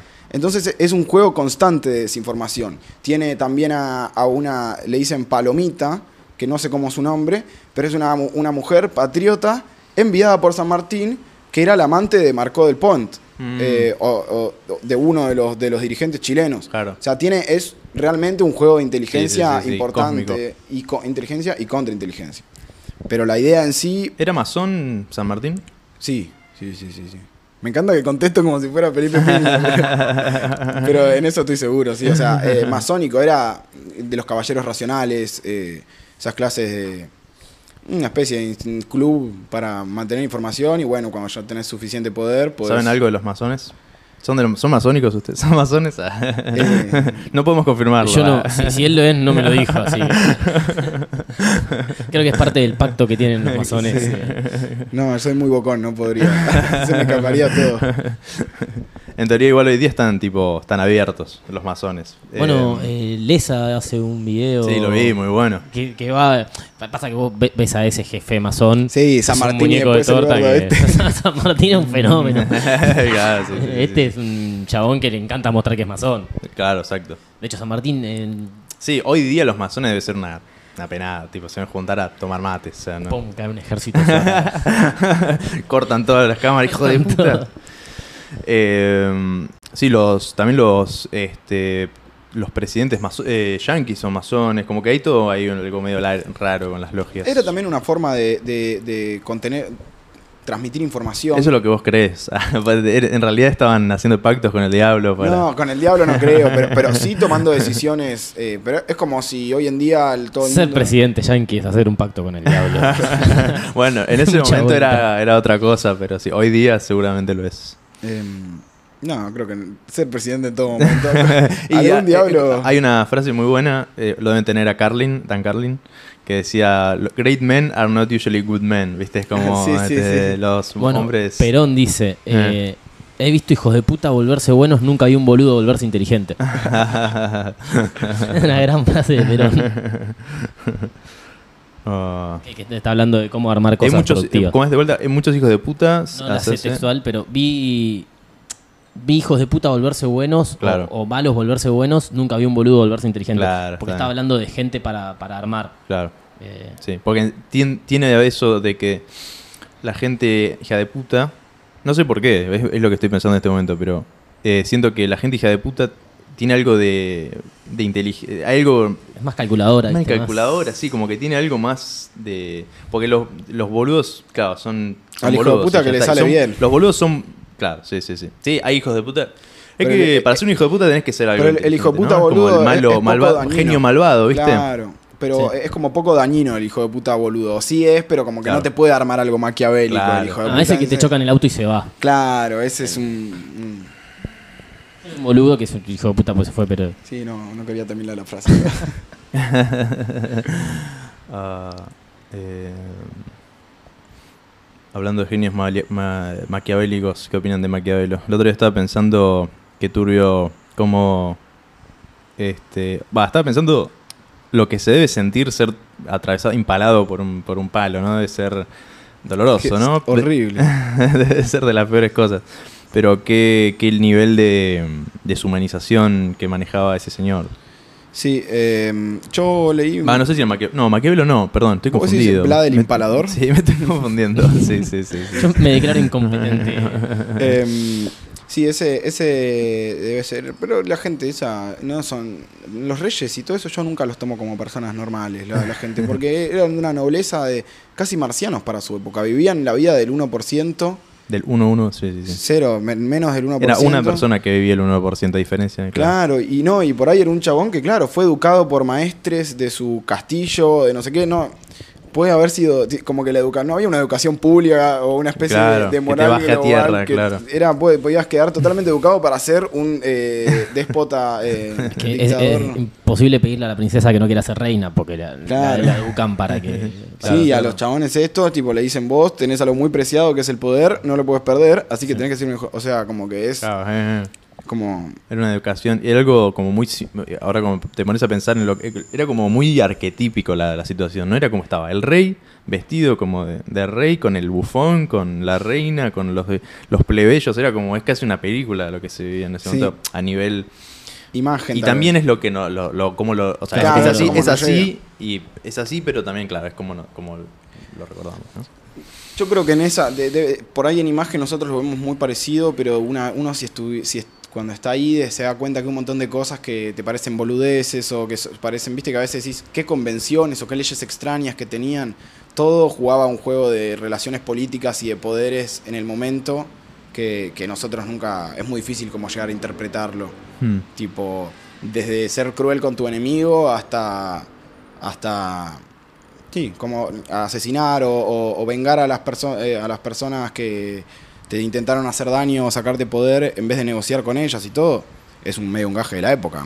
Claro. como que no. otro tipo de sociedad en el que los, re- los conflictos se resuelve con el que tiene el la palo espada. más grande. Bueno, Claro. ahora también, pero le ponen un par de papeles en el medio para que no se note. y en vez de un palo es una bomba, pero sí. Belgrano resuelve la, la invasión del norte que frena, la resuelve con una capitulación. Como resolve de, o seamos todos buenos, no, peleemos más. No le resuelve nada porque No le resuelve un lo- carajo, los porque- siguientes 10 años lo- los realistas mandan seis expediciones más, pero Eh, vol- eh, tengo, se me vinieron a la mente dos cosas que está buena preguntarles. Una es, más allá de estos locos de YouTube que toman, están mencionando mucho a Felipe Piña, este, más por un lado irónico que tipo realmente, pero ¿qué, qué otros, este, otro chabón mencionaste que hablaba de la batalla, no me acuerdo cuál. eh, invasiones inglesas creo, Bruno. Correa. eh, ¿De dónde de- eh, tenés inspiraciones de youtubers o historiadores? Porque yo, ¿sabes qué? Nunca vi Felipe, o sea, vi algo de Felipe Piña, pero no me acuerdo un carajo de lo que vi de Felipe Piña. Pero siento que de lo, de lo que hay, lo último más cercano a un, a un comunicador es Felipe Piña, ¿no? Y este no sé si tienen así como otras otros chabones que les, les guste o No, yo a Felipe Piña, si me lo cruzo por la calle, lo lo cago trompadas. trompadas. ¿Real? Nada, nada que ver. Te banco, Imaginado, Felipe. No, eh, Leímos un libro que, que está bueno, el de San sí, Martín sí, está tenemos. bueno. y, eh, no, no, no, lo bardeamos por bardearlo. ¿Tenés críticas? eh. Eh, ¿Tenés críticas reales a Felipe Piña? Es que hubo un par de chequeos de las cosas más básicas que nos dieron como que era mentira y fue como, dale, guacho. Sí, alguna cosa nos gustó, pero en verdad lo, lo bancamos y de hecho, ma- eh, sobre todo para nosotros que lo que hace es divulgación y es el que mejor lo hizo acá en Argentina, creo yo, eh, eh, audiovisual, Después de nosotros. eh, después de nosotros. lo- es como una especie de referente de, de acercar la información a la gente. También muchas cosas como esas cosas que alguna dato que chequeamos y que no era tan así, el chabón está simplificando las cosas al igual que nosotros y en ese sentido como que es la misma empatía, como que sentimos Claro. eh, algo parecido. Eh, Belgrano no dijo qué, eh, qué onda, amigo. Sí, claro. ¿Te Eso sentís fake, par de Felipe Piña? ¿Cómo? ¿Te sentís par de Felipe Piña? ¿Estás loco? Más vos? arriba. El chabón tiene una carrera entera hecha. De hecho, la, la- la nota que encontré buscándolo de Moreno era una nota de Felipe Piña Sí, para sí, Gran. sí. Em, mucho hablando de la inspiración y eso. em, yo miro, miro YouTube desde, hace- desde hace mucho tiempo. Generalmente miré todo muy yankee. Entonces, sí tengo un montón de canales eh, de, de muchas temáticas explicativas. Siempre me fui como los canales nerds de, de- de YouTube, los que me gustaban. Así como. Eso Eh, estaría bueno, si tenés una lista así, disparar ahora, estaría bueno, eh, me, me sirve, a mí también me interesa. Eh, bueno, de batallas, eh, eh, Historia Civilis eh, es para mí el mejor. Pueden revivir el- la vida entera de Julio César desde que mm, desde la, desde la campaña de las Galias. Bass Battles, Kings and Generals. Eh, esos me gustan mucho. eh, eh, Salm Onela Academy. Uh, Samonel acá, pero ese es de historia, bueno, es de muchas cosas también, pero, es buenísimo. Sí, sí, pero ¿Tiene algunas historias? lo que tiene es que entran en el mismo. Aunque Hace una banda, no sube nada ese chabón, Sí, boludo. está fuera, del- pero mal. Volvés, Salmonela. Sí, Em, Samonel, hijo de puta, boludo. ¿Cómo se llama? Sí, pero tienen ese especie de contenido que no es educativo, pero sí es un entretenimiento que la gente después puede googlear y decir, tipo, ah, mira qué interesante esto. Claro, Es como. algo te llega. Sí, eh, lo recomendé porque era muy bueno, no porque era parecido a lo nuestro. Claro. Em, sí, sí, cosas que te, bueno, por lo menos te, te copan. Sí, eh, después me gusta. Ahora debería buscar en mi YouTube, no tengo. Yo estaba viendo del YouTube Huella de Sangre lo, lo- lo que nos, nos tira el algoritmo y las suscripciones. Mm. Pero eh, lo más interesante ya lo había nombrado. Mm. Eh, desde que me- mientras eh, relleno Sí, el, sí. agarro el micrófono Iñaki. Sí, sí. Ah, mientras relleno un poco, mientras él va a buscar su celular que tiene capaz más, más data. Sí, Yo desde que empezamos a hacer los videos empecé a ver mucho más de este tipo de videos. Es un formato que yo no consumía. claro. Pero para ver también eh, formas de, que usan para animar, para representar, para, para mostrar. Claro. Y sobre todo para poder ayudarlo a él eh, a la hora de planificar storyboard, mapas, eh, escenarios y eso. Sí, Hay, hay, hay bastante, o sea, hablamos cuando hablamos, hablamos mucho de Navaja Crimen, de Daniel Bueno, Cook, claro, porque, claro, de cómo construir el guion y la narrativa Sí, también. porque además hoy día, claro, hay chabones hoy día que están haciendo. No es lo mismo que ustedes, pero están tomando historias, están sí, haciendo sí, cosas. y hacen cosas re y tienen muy. Claro, de hecho. Yo vi que seguían a una chica, no me acuerdo quién poronga era. Pupina tam- Plomer. Pupina sí, Plomer. me parece que tiene un, algo de Spotify que también hace algo, de Tiene historia. un ella, ella hacía columnas de historia, más. yo la conocí en Últimos Cartuchos. ¿En. Últimos Cartuchos? O en, en, en Vorterix en su Mm. momento. Eh, después pasó, hizo para Filo bastante. Ok, ¿y Eh, ustedes las ayudó en algo o simplemente la conocen? Yo la, la faneo. La, la escribí, de hecho, un par de veces. eh, no, no obtuvimos No. respuesta. Eh, Pero. El que nos mencionó, el que sí me contestó que es un capo es eh, Navaja, Navaja. Crimen. Navaja Mm. Crimen me tiró toda la buena onda y me, me dio El- tips eh, de cosas que le pregunté. Después le habla, también Cook hablamos, pero nunca contestó. Pero sí, intentamos, porque también lo que tenemos es que como hacemos videos largos y tenemos, estamos haciendo esto de producción de querer, bueno, eh, sacarles plata, que digamos, para poder hacer más videos y no tener, bueno, hacerlo una pequeña empresa. Claro. Eh, le- me- nos interesaba pro- hablarle a gente como Navaja Crimen que hace videos tremendos, pero bueno, son largos y los, los saca. No, no lo conozco a Navaja Crimen. ¿Qué cosas hace?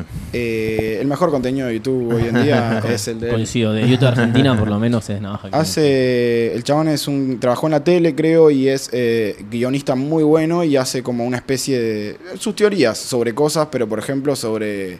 Te relata Casi Ángeles o. la- Ah, creo que lo Te- tengo. Te habla de Boca y de Maradona. O y sea, los su Hola, memes. soy el Vasco Arrobarrena. Sus videos más conocidos son esos, ¿no? Que habla de, de Casi Ángeles y esas series que uno Sí. veía de pendejo que era un delirio cósmico. Claro, ah, hay- es grosso, es grosso. Es grosso, sí, sí. es crack. Eh, no, por eso me puso contento que me conteste, porque Claro, la verdad muy buena onda. buena onda. Eh, sí, y Damián Cook también tendríamos mucho que aprender. Eh, Estoy- Por ahora, esos son buenos. Ah, yo no miré Yo, consumo mucho Lu Miranda, nada que ver con lo que hacemos, pero es un gran contenido de YouTube también, muy ¿Cómo, gracioso. cómo? Yo, la verdad que si me preguntás, consumo mucho humor en YouTube. Ah, yo está también. bien, lo está que más consumo es humor. Está también. bien. Y me, y me parece que es un algo que le queremos meter siempre a nuestros videos. De Claro. hecho, hay muchos chistes que sacamos de los guiones.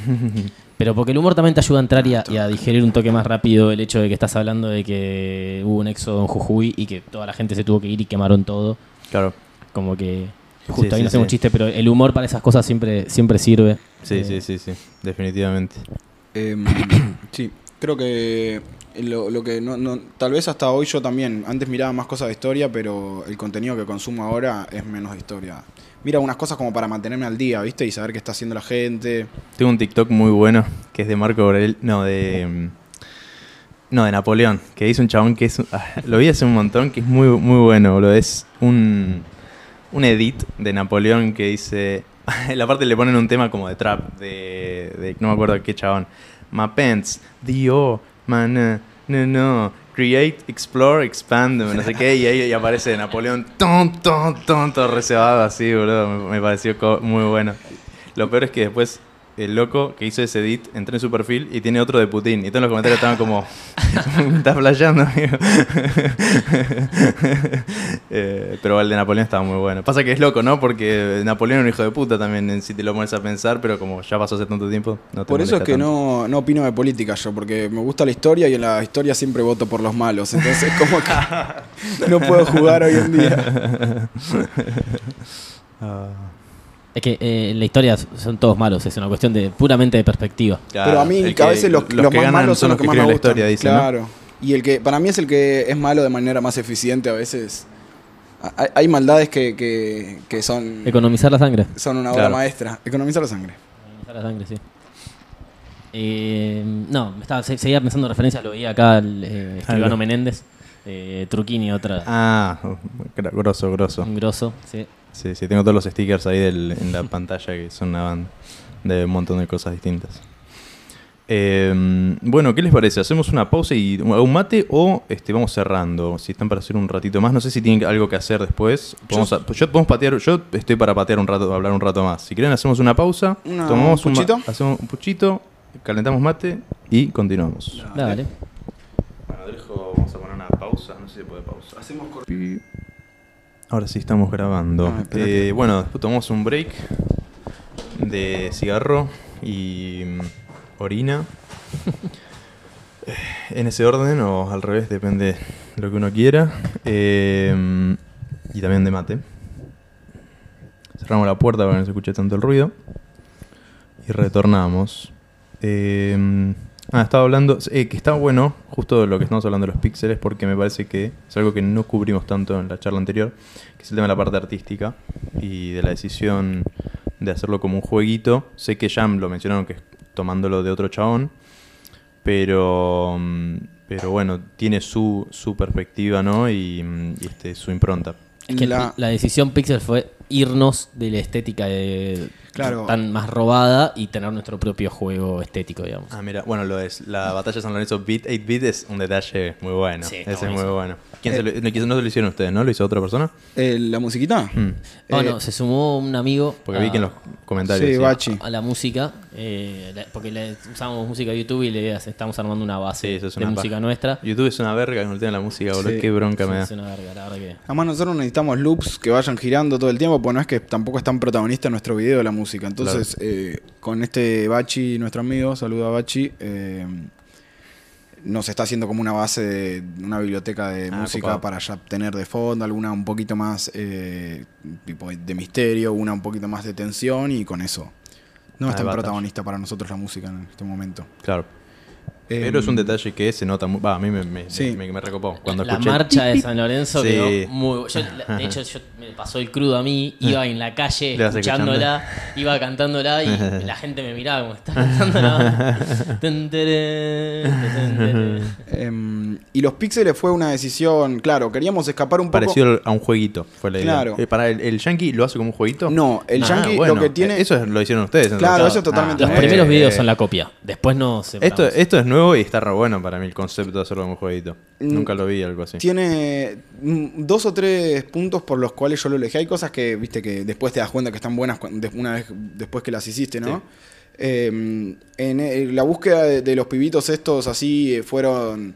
Número uno, que no soy tan bueno. No soy tan bueno, no. No soy bueno dibujando. Mm. Tengo una de estas aparatejos para dibujar en la compu, pero eh, soy manco prácticamente. Mm. Entonces, los píxeles, número uno, me permitían dibujar de una manera. eh, era más fácil de alguna manera para mí. Sí. Eh, representar a los chabones con nada, más, más simple. Claro. Y por otro lado, un punto clave es que hay un montón de gente. Gamer. Nosotros, po- nosotros podríamos haber recortado, utilizado los cuadros que, de nuestros personajes y como los recortamos en Photoshop y los ponemos con otra estética, menos videojuegos, sin los. eh, pero el problema es que como hay un montón de personajes que no tienen una pintura hecha en esa época, nos abrió el universo de posibilidades para poder representar a cualquier persona que queramos y no estar dependiendo de si esa persona tenía la plata o la fama como para que le hagan un cuadro. Claro. Que está bueno en ese sentido. Sí, es verdad. Por esa, esa fue la decisión. Fue una decisión práctica y a la vez.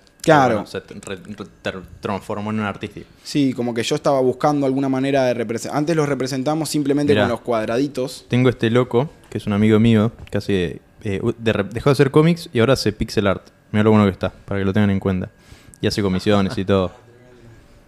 Pone para atrás si querés y mirate ahí un poco el. A- Además, eh, eh, Nico Viernes, Yarao. Shout out para Nico, Nicolás Viernes, guion bajo Viernes. Claro. Pero ves, este chabón sabe dibujar. Sí, sí, sí. Se nota en la cantidad de píxeles que utiliza. Claro. Eh, el- los nuestros tienen Sí, 8 bits, 20, no sé, sí, 20 píxeles de alto la cara por, por 10 de ancho. Es como. Hay 5 o 6 narices que se pueden hacer con esta combinación. Ay, sí, perdón. Eh, con esta combinación. Pero sí, más que nada, me gustaba la idea de hacer videojuegos para que sea más didáctico, más llamativo. Y, y sobre todo era por este hecho de, bueno, quiero representar a todo el mundo, quiero eh, como que la gente, que algunos chabones dejen de ser apellidos, porque qui- que- quieras o no, eh, Espíndola y Peña o... no, Beruti, French. Sí, Bernabé No, no, aparecen, pero- o, o que tienen algunas pinturas que están hechas 30, 40 años después, a ojo, ni siquiera a recuerdo de alguno, pero que, que no, no tenemos cara para esa gente. Y, y creo que es más fácil de entender la historia cuando tenés un par de caras para decir, tipo, ah, este era amigo de este y este. Lo mismo con nuestra sensación de usar los mapas, viste que estamos siempre como con mapas eh, en una vista cenital Sí. también es como todo siempre es para hacer didáctica la entrada de información, porque vos al toque entendés la, la dimensión espacial de todo, que las cosas que pasan de un lado no pasan acá. Nos alejamos un poco justamente del texto, del, del- del- de la explicación aburrida de, de Claro. apellido más apellido, Sí, estos sí. dos. Evitamos, por ejemplo, nombrar mucho los cargos que tienen los chabones, en vez de decir, eh, en este momento el, el general mayor don Manuel Bolaños, decimos, Bolaños agarró hizo tal cosa. Como porque si no, eso es la información que nosotros queremos como recortar para hacer que sea más didáctico, porque si no te pasas mucho tiempo con las decoraciones. Claro. Y, y además eh, la foto de cuadro es lo que se usó toda la vida Claro. en- a nivel, o sea, vos pones un documental de cualquier batalla y son tipo fotos de, de PNGs que van apareciendo con una disolución cruzada típica, o sea, el efecto Sí, sí, tirado sí. así y romper Muy también- claro, romper un toque de eso, Claro. ¿eh? porque también le da más dinamismo, le da más esencia, como que te interpela un toque más. eh, Sí, sí, sí. el chaboncito como más en jueguito, sobre todo a nuestra generación. Porque yo creo que mi hijo se siente mucho más representado con un cuadro de Güemes que con un- Sí, sí, sí. una estética que no entiende. Claro. Pero no le hablamos a esa generación tampoco. Claro, exacto. Es como para esta nueva generación. Sí, de hecho, eh, es muy loco cómo fue creciendo. Esto te lo iba a decir otro día, me olvidé.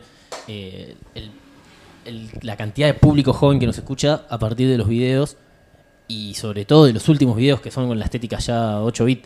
O sea, mucha más gente de entre 24 y 30 años mirando nuestros videos que antes, que Mm, había mucho viejo y también había mucho de, de 18 años que yo no sé si era gente, o sea, es difícil saber si gente que usaba YouTube de los viejos para poder ver videos o qué. Ah, está bien. Es jodido eso ver como las métricas porque Claro. no sabes de dónde. Cuando es para chicos, sobre todo, es difícil como darte cuenta cuándo están usando su propia cuenta, cuándo, tipo, las, vis- las visualizaciones de 40 años. Claro, tipo un Juan Carlos, eh, una foto de un viejo te pone ¡Wow! MG. eh, Claro, y es el hijo que le gusta baila- bailar Fortnite por la calle y le saca el celular cuando no se da cuenta. Sí. Y mucho comentario de, me sirvió para probar su examen, el examen, Mirá, no sé qué. Bueno, eso le iba a preguntar. eh, Cuando me dijiste algo de los chicos, como que les ha pasado que en algún colegio los hayan pasado sus videos, sí, tiene que haber pasado. No, nos dijeron en varios. Mirá. eh, Nos han dicho. eh, Recopado. Sí, está bueno. Eh, la idea sería agarrar ese lado. Porque fue eso, en el colegio nos explicaron y, a ver, nos- nosotros fuimos a un colegio encima todo de chabones, como muy, muy que, que Tradicional. tradicional y en el que mirábamos estrategia de fútbol y de otros deportes todo el día. Y si nos hubieran vendido la, la historia como, como algo un poquito más deportivo de alguna manera, Claro. eh, por ahí después nos hubiera interesado para que lo busquemos en nuestra casa. Eh, entonces, por ahí nuestros videos sirven de eso, de que alguien le muestre, che, mirá lo que hizo Belgrano, y después que el pibe investigue o se meta en la materia con, esta, con este pequeño filtro que nosotros les mostramos, este catalejo. Hmm. Eh, algo les iba a decir. Me olvidé. La droga. Bueno, a- hablando, hablando de, de- de Felipe Piña, que lo nombrabas antes, y esto de, Sí. de mostrar algo que charlamos mucho, y esto es una frase que voy a repetir, que decimos mucho, preferimos que el, que el main, o sea, preferimos, como que nos cabe que el mainstream sea Felipe Piña, que dentro de todo está educando, Sí, me acordé lo que se iba a preguntar. Ahora, Preguntando. Sí. No, no, continúa y ahora lo con- que, que- que el mainstream sea estar todo el día viendo videos de, de la televisión argentina, que sí, los consumo, Claro. me divierten, esto como de... de- Tiene un poco más de sustancia. algo habrán hecho, está buenísimo en términos de educativos y Eso lo vi, algo habrán hecho, me acuerdo, de pendejo. Porque nada, está bueno, Pergolini y Piña no me caerán bien, o sea, no sé si sería amigo de ellos, pero digo, hicieron algo que está bueno y que rompe también con este. Qué declaraciones, ¿eh? ¿Querés decir algo a Pergolini? Y No a justo. Pergolini es como él, una persona odiada por todos. O sea, así yo consumí siempre todo lo que hizo el chabón, consumí Filo, consumí CQC, eh, Pero- consumo Vorterix, Sí. pero no es un tipo que me, que me agrade a nadie, creo. a nadie, creo. No tiene amigos el chabón, me parece. sí, sí. Igual, lo- o sea, yo lo, lo admiro. Últimamente estuve como viendo, como que apareció ahora de repente en un montón de entrevistas, porque bueno, grosso lo que hizo en un montón de aspectos, pero bueno, es como que es conocido que es Garca. Y no sé, no sé hasta qué. Él, él no sé si dice que es Garca, pero este, está como el mito ese. Pero el chabón es un re. un Creo que se ¿no? lo ganó porque, porque ya estoy hablando absolutamente sin saber, pero Lini, no me putees si, si un día me Es querés contratar, no, no te enojes por este video, pero creo que se fue de la radio en la que estaba, Sí. desmantelándolo un poco de alguna manera, como que se llevó mucha, mucha, no sé, gente, infraestructura para hacer la nueva Mm. y los dejó medio en banda Mm. con el futuro. Bien. No tengo ni idea igual, ¿eh? es absolutamente, vos sabés más que yo seguro. Eh, tampoco sé tanto al respecto. No, no- no voy a, no voy a- ya, ya lo guardié en cámara, era lo que tenía ganas. Em, No, pero venía esto de. mm, Si Porterix viene y le dice, chicos, tenemos un show que queremos que hagan ustedes. Ah, pero Vorterix no paga, boludo. Es un No problema paga, que tiene Pergolini. toda la gente. Se pelea siempre con, con todo el programa porque no paga. sí, sí. eh, ya a mí me, me- me lo ofrecen igual y me dicen, Sí. Igual no sé- Mario, no vos sé- decime qué ropita me pongo y qué canción tengo que cantar.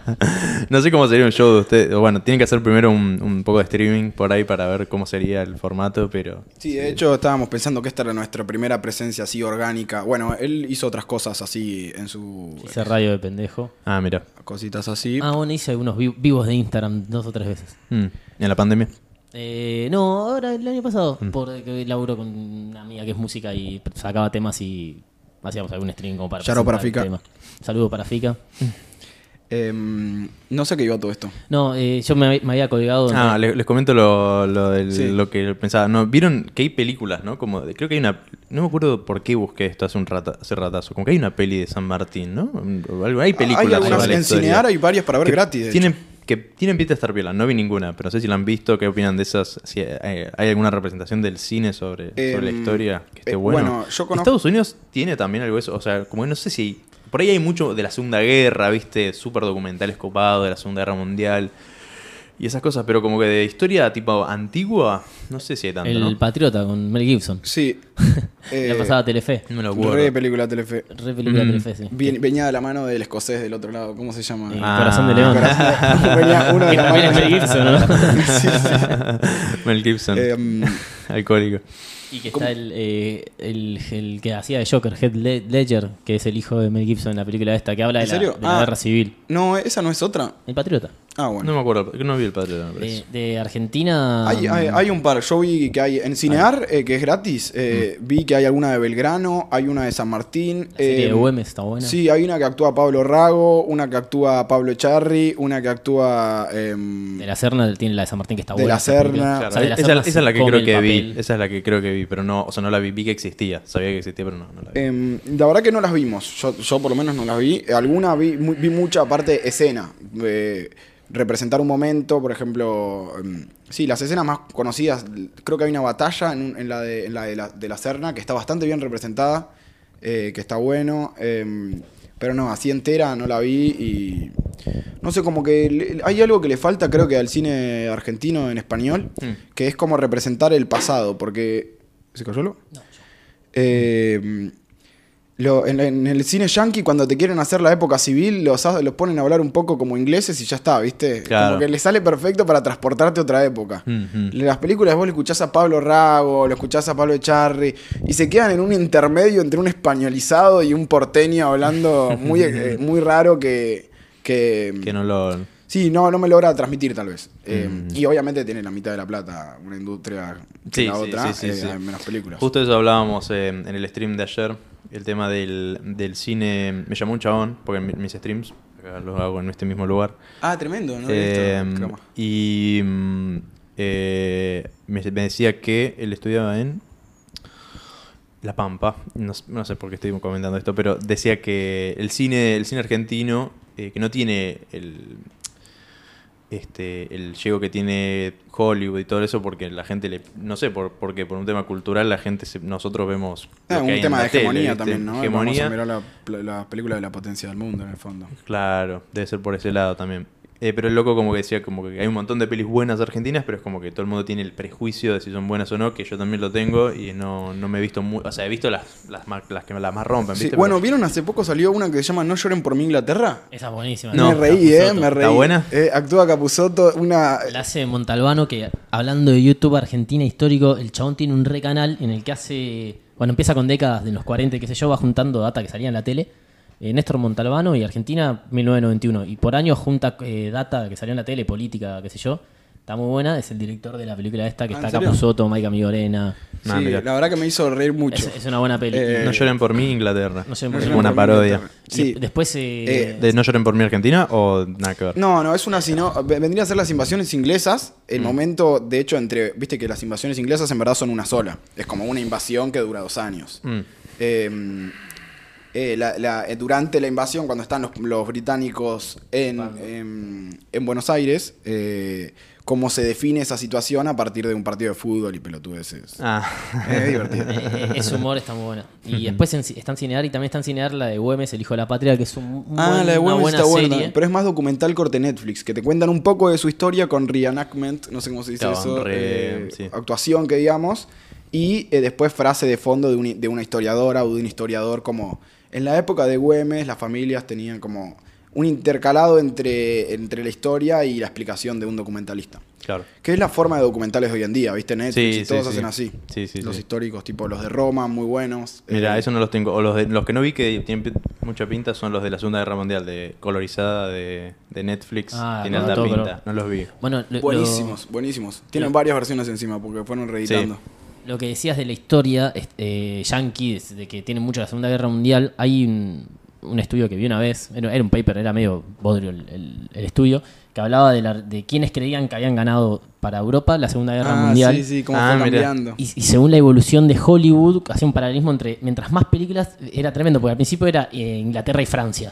No, Iba no, bajando. eh, la Unión Soviética cayó la, totalmente. Unión, ahí. la Unión Soviética, perdón, primero la Unión Soviética, después empieza a, a crecer Inglaterra y Francia, y después los Yankees, y al día de hoy todo el mundo piensa que la ganaron los Yankees la guerra. Sí, sí. Y hay un paralelismo de Hollywood y opinión pública muy Qué loco. interesante. Tremendo. Y es verdad, en cierta forma. Porque ¿qué hicieron los Yankees? Día D. El día D. O sea, los Yankees- La vendieron bien. Sí, pero los que aguantan del todo a Hitler y los que le sacan la última fuerza eh, son los rusos. Mm. Claro. Eh, que son los que aguantan en serio. Los yankees vienen medio de lejos y tienen ese papel como del héroe que viene de otra vez me vienen a romper las bolas, vengo a salvar el mundo otra vez, que la venden ellos. De hecho, la- la- las primeras peleas de Hitler son contra los bolches ¿Eh? y termina perdiendo la Sí, guerra sí, sí, por es- es debido por el frío. con ahí. Sí, sí. Sí, re. Arra- arranca queriendo conquistar la parte oriental de, de Europa. Bueno, no importa. esto. Felipe, dale. Sí, no, está bueno, está bueno. Pero, Eh, sí, son los rusos al principio, y, pero la, la- Por el tema del- bueno, sí, es conocido, ¿no? Por el frío de que se fueron ahí y no estaban preparados para las- el frío y se congelaron, los, o por lo menos es la versión resumida que conozco. Eh, Bueno, podemos hacer preguntas vos- nosotros a vos ahora, pueden, sí, obvio, esta es una conversación. pero nosotros somos eh, entrevistadores picantes. Ah, bueno, a ver. Por ejemplo, empecemos con la xenofobia. ¿Qué país eliminarías? bueno, obviamente los peruanos, ya sabemos por qué. Ah, este- cancelados. con esa cara. no. el otro día me vendieron una, una papa que no estaba muy buena y yo la verdad que desde ese día... Por estos chabones que me vendieron mal todo el país, eh, ya está, al gulag. eh, Bolivia no tiene, no tiene mar. Eh, lindo Bolivia. país Bolivia, ¿vale? Muy lindo Mirá, país Bolivia. ¿Has ido? He ido a Bolivia. Recomiendo ir a Bolivia si, si tienen la posibilidad. Mira. Fin. Lindos valles tiene Bolivia, dice el Piti Álvarez. Lin- Lindos valles. eh, lindo mar. Siempre el chiste de que Bolivia no tiene mar. Está el meme. Te toca preguntarle vos. Eh, No, no sé, si no tiene. O sea, si que obvio, hagan- háganme preguntas, yo A las mí me contesto divierte todas. nada más, eh, por Sí, eso. sí, no hay problema. Yo no, no tengo preguntas para vos. Tengo una pregunta para vos que hicimos el otro día. Sí. ¿Sí? que me parece divertida. Y te- o sea, vais para Va a servir. dos. Sí, sí. Eh, si vos hubieses tenido la muñeca política en 1800, 1810. ¿Una qué? Muñeca- la muñe- muñeca política. O sea, Ah. en 1810 viene, se junta la primera junta y dice: Iñaki, ¿quién va a gobernar? Claro, estábamos hablando Tenés el otro día de. armar el plan de. si de yo era Dios en ese momento y Claro. armaba como cómo se iba a hacer todo, y yo propuse que tendría que haber habido. eh, ah, no, bueno, Eh, Sí, lo estamos saltando. tenía que haber habido, no. Tendría, o sea, la primera junta tenía que haber durado un poquito más. eh, no, no deshacerse con, con la- pasándose a la junta grande. Un añito o dos de, de primera junta y después los- el primer presidente tenía que haber sido Belgrano. Belgrano Mm. Después, ¿cómo era la lista que había hecho? Belgrano, Dorrego, Artigas, creo que eran los tres. Ah, Artigas, Dorrego, al revés. Mm. Eh, para, para tener el país ideal, pero no se dio. Eh, pero pasa que creo que nadie sabe tanto de historia acá como para jugar a, a desarmar. no, está teoría. complicado, está No, complicado. yo- yo. Yo tengo pero mi- tengo, mi lista tengo eh, pero siguiendo la línea de corregir a la historia, ¿qué pasó en Argentina que era competencia contra Estados Unidos y murió? ¿Qué carajo pasó ahí? No sé, Uh, Perón. eh, no. no, la verdad que no sabría La decir. dictadura, no sé qué pasó, pero algo, algo pasó, ¿no? Porque no. En, Yo en un momento vos era, decís que era competencia no, no eh, sé, a no- principio de siglo, a principio del siglo XX con el modelo aeroportador y todo eso, ¿no? Así Sí, como esa época. Y no tengo tanta idea, Mm. pero eh, asumo que también de la manera en la que competía eh, Argentina eh, a Estados Unidos en esa época. Sí. ¿Se está muriendo alguien? ¿Se está por Había, había tirar una mina que estaba casi en, en bolas en la ventana, boludo. Ah, vamos, eh, frenamos todo. Em, yo creo que la situación debe haber sido diferente desde un principio. Bueno, hay un libro que se llama. eh, creo que es el de No- Noal Yuval Harari, eh, que se llama De animales a dioses. O si no me equivoco, si, si no es ese, es uno de. ¿De animales a dioses? De Animales a Dioses o Homo Deus, que son los dos, eh, como su- sus dos libros más importantes. Hay uno que no me acuerdo si es en ese libro o en uno eh, que se llama ¿Por qué fracasan los países? de Acemoglu, que es un economista este. No me acuerdo de dónde sale la data, pero explica Todo de muy liberal, ¿no? Eh, sí, eh, totalmente. E- Explica de alguna manera cómo la repartición de tierras que se dio entre los colonos eh, estadounidenses eh, promovió a, a- a una igualdad que la repartición más latifundista que se dio eh, acá en, en- en Argentina eh, no, no, no lo permite porque permi- o sea, eh, lleva a la concentración del poder y a, y a la concentración de los recursos naturales. con todo el tema de. mm, Sí, los latifundios, los grandes latifundios, ¿no? Los, ¿Cómo se llaman los. La época de, de Rosas que estaban los. La- o No sé si era de Rosas, pero había como, claro, distintos latifundios que tenían. El, Terratenientes, sí. los terratenientes que tenían como distinto poder. Hay todo un manejo ahí con la ley de Unfiteusis y todo eso que no estoy apto para hablar. Claro. Bueno, Eh, hay- esto lo, lo decís vos en el guion de Wacky, que al momento de grabar este podcast todavía no, No salió. no salió a la luz. Eh, que ah, pa- pa- pa- pasa algo que, o sea, cuando se pone, cuando van al, al Alto Perú, eh, está costando desarrollar la idea, pero usan el Alto Perú con el mismo esquema eh, de extracción que se usaba colonial, o sea, agarran y saquean el tesoro eh, Sí. alto peruano y ah, eh, los argentinos, estás diciendo. Sí. los porteños, para Sí. ser nosotros, para ser más específico. Y, y ese Uh, hay- modelo hay, no se algo interesante tampoco. con el tema de, eso, ok, de, de la colonización. Ay, hay muchas cosas que. Pero bueno, el, el tema de. Este, Los que se quedaron afuera de Argentina, que digamos el virreinato Alto Perú y Paraguay, ponele que, que Sí, no, yo lo que quería era ir más atrás incluso. Eh, han eh, sabido la historia de cómo es lo de Pizarro. El tema es, terrible. La, eh, la- la escuché por Tom Segura, justo que hablamos de Tom Segura, que cuenta la historia de, de cómo es de Pizarro y es, es muy loco. Y cómo eh, no- venimos de ahí, ¿no? Viste el tema de cómo tomó Montezuma. los, los incas. Sí, sí, sí. que sí, tipo con 100 chabones se No, culió a... Pizarro es Perú, claro. Per- Sí, Perú, sí, sí, claro. ¿qué estaba diciendo yo? No, yo me equivoqué. Dije. Ah. Sí, que es México, Cortés. Hmm, Está bien, sí, Cortés también. Sí, sí. y Napoleón, o sea, todo. Eh, no, perdón, Napoleón no. em, sí, no, no. Sí, Pizarro es el, el que. El que, Colón. el que Napoleón, Colón. Pizarro es el que secuestra a. a- Yo me declaro incompetente. ¿eh? Es muy interesante eso, igual me gustaría saber cómo, tipo, las, las distintas asesinos hijos de puta que vinieron acá y sí, las cosas que hicieron que... O sea, bueno, sé eso de, de Pizarro, que la, la salvajada que hizo en Perú. En todos lados, acá en América hubo salvajada. Em, en, en México, eh, templos enteros de, de feligreses, feligreses no ponen cristianos, pero de, de fieles a una religión, asesinados Sí. eh, en una emboscada. eh, hay, bueno, quema de libros, no, no, no tenemos que... También el tema de mm, la enfermedad, ¿no? Que en teoría mató un montón de... de- Sí, eh, eso a veces termina siendo una justificación, porque se dice, no, bueno, no hay... Como, como ya estaba muerto la mitad del continente o el 90% de los indígenas, los españoles lo único, o los europeos lo único que hicieron fue agarrar los restos. Pero no porque la conducta que tuvieron ellos con el 10% que quedaba de una civilización fue eh, Sí, sí, ne- sí. tipo tan destructiva y, y extractiva como para que quede un 1% de, Claro, sí, sí, sí. de lo sí. que había.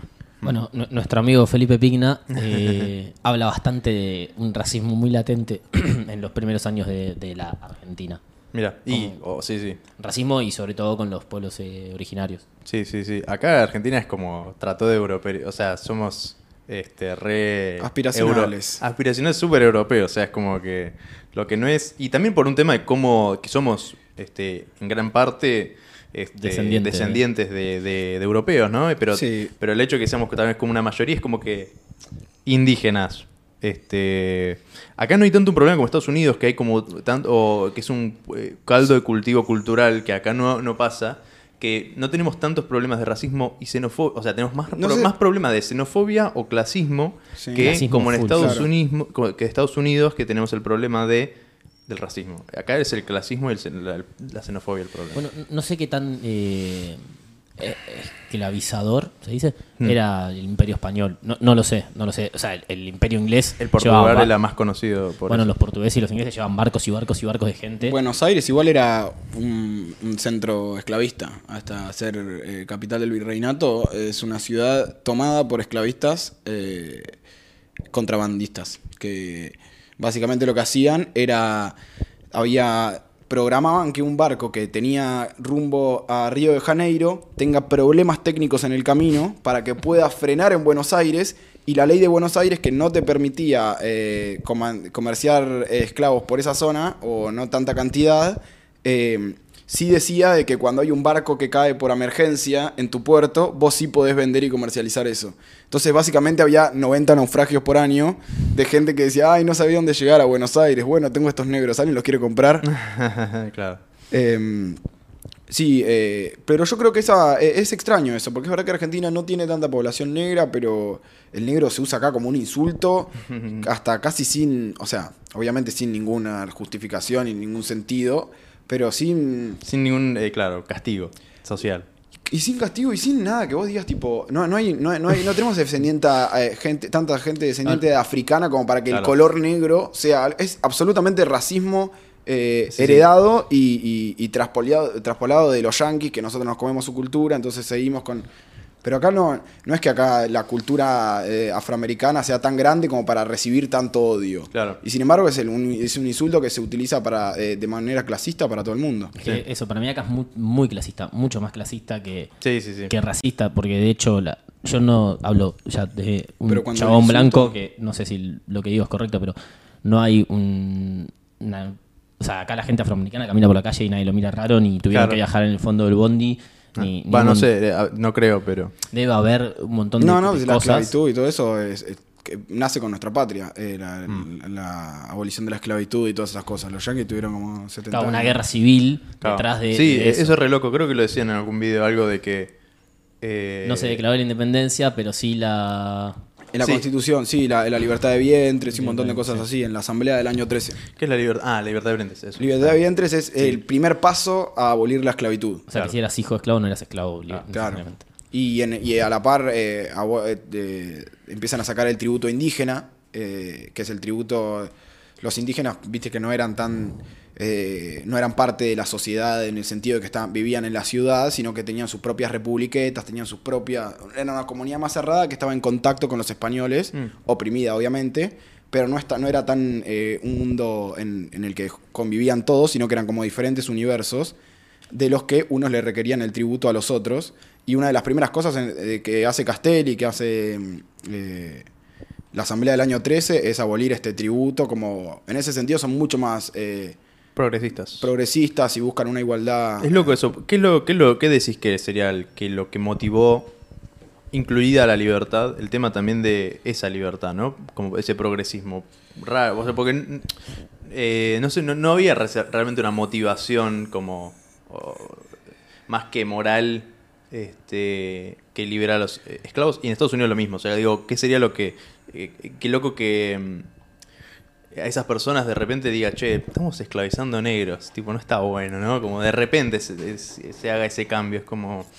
Sí. se- se- supongo que también está, re- está relacionado, ¿no? Al tema de la, de la liberación contra... Yo creo que del- tiene todo este lado como de idealismo y de los ideales de la época que se está empezando, bueno, te- nos tenemos que dar cuenta de que la- los negros son personas básicamente o y, que, o que- que- y que todo el colonialismo eh, de hasta ahora había sido muy, muy burdamente racista Mm. eh, y, y sobre todo que había utilizado el, ra- el racismo para, para- para que funcione su sistema económico, porque la esclavitud era uno de, de los motores más importantes eh, de la época.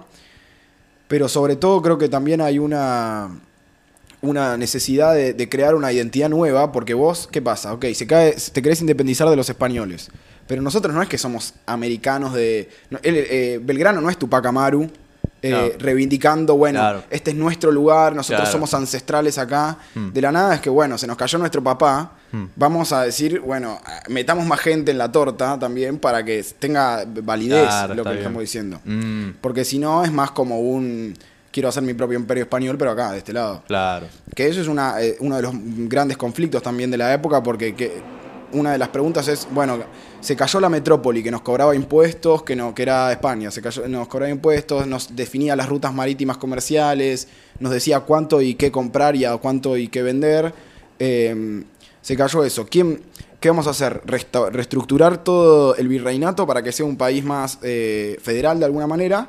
¿O que Buenos Aires reemplace a la metrópoli como la nueva metrópoli Claro. y que termine siendo la cabeza del dragón otra vez y que sea un dragón con una cabeza? eh, y eh, es medio el conflicto que viene después. Claro, que es lo que termina siendo. Sí, eh, ahí eh, con complejitudes, pero sí. O sea, macrocefálica total nuestra Claro, eso. nación. si se dice eso. Sí, eh, yo vengo a coincidir nomás. No, pero, pero para mí esto que decías de, de qué nos separa de Estados Unidos, o sea, no, no sé si hay algo que separa, pero para mí... Esto es más adelante igual, ¿no? Estás, de lo que estás, estás volviendo Sí, a lo del sea- tema de, de que hubo un momento que estábamos... Porque éramos, o sea, eh, América del. Sur tenía, sí, o, o antes, o sea, un modelo agroexportador y eso. Ta- También tuvimos muchos problemas de organización interna. O sea, los yanquis tienen una tremenda guerra civil, no sé después cómo, cómo deriva eso, pero eh, de hecho tienen una historia presidencial mucha más grande. Sí. Eh, nosotros tenemos unos problemas de organización interna tremendos que vienen de esto que decías, de que historia es macrocefálica. Sí, y que, O sea- y que no estaban coincididos en el modelo de país que necesitaban, Sí. que querían. Em, sí. Eso, eh, un modelo de país que no, no, o sea, una disputa constante que lo sigue, la sigue habiendo, y por eso lo- yo decía antes, antes de cortar, creo, esto de como que la historia es muy cíclica y como que se Claro. repite y, y los grandes próceres de la etapa que nosotros estamos tomando ahora, después no influyeron en, eh, o sea, no escribieron ni una constitución, ni, no sé, o sea, digo, Claro, como que los yanquis se apuraron Claro. a escribir una constitución. Sí, Eh, eh, los porteños no pu- los argentinos no pudieron. Pero bueno, después los yanquis juegan tan mal al fútbol que uno se pregunta si funcionó del todo ese país. sí.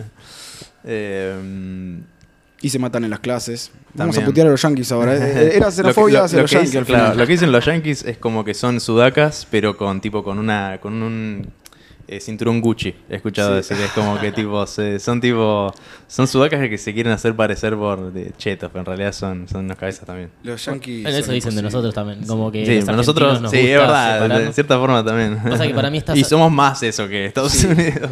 Sobre todo en, Buenos Aires. O sea, est- esto de, de- el odio al porteño sigue existiendo, el, el- el odio al porteño, pero porque los porteños somos muy personajes también. Sí. Y, y no, no, no, o sea, Pero como realmente sos la no- mejor provincia, ¿qué Ustedes, vas a hacer? ustedes, yo soy, yo soy, unitario. yo soy este, Eh, provinciano. Momento todo lo que está a unitario. 700 kilómetros de Buenos Aires, desde que de Ciudad de Buenos Aires, es porteño. Bueno, ya está. O sea, vivís en La Plata, sos porteño. macho. Bueno, sí, ahí es, sí. es lo mismo. Eh, pero es, es muy loco. O sea, vos vas al norte y la, la cultura es otra, eh, al Sí. norte argentino. A mí eso también me parece eh, loco de la, de la división política de, de Argentina. Hmm. Lo pensás como en África, viste que en África es mu- muy gracioso, ves el mapa y son líneas cuadradas. Sí, rectas. sí. Esto fue Había- gente que no iba a vivir ahí que decidió los límites. Había un meme que decía, sí, sí, como Bueno. lo de que los europeos, viste, hicieron todo el mapa. Bueno, aquí, esta es mi zona, esta, Esta es la tuya. Acá, acá hay algo, hay algo étnico muy loco y mismo la campaña del desierto. O sea, ¿Decís que en las provincias es algo similar que también está como hecho por los porteños o nada que ver?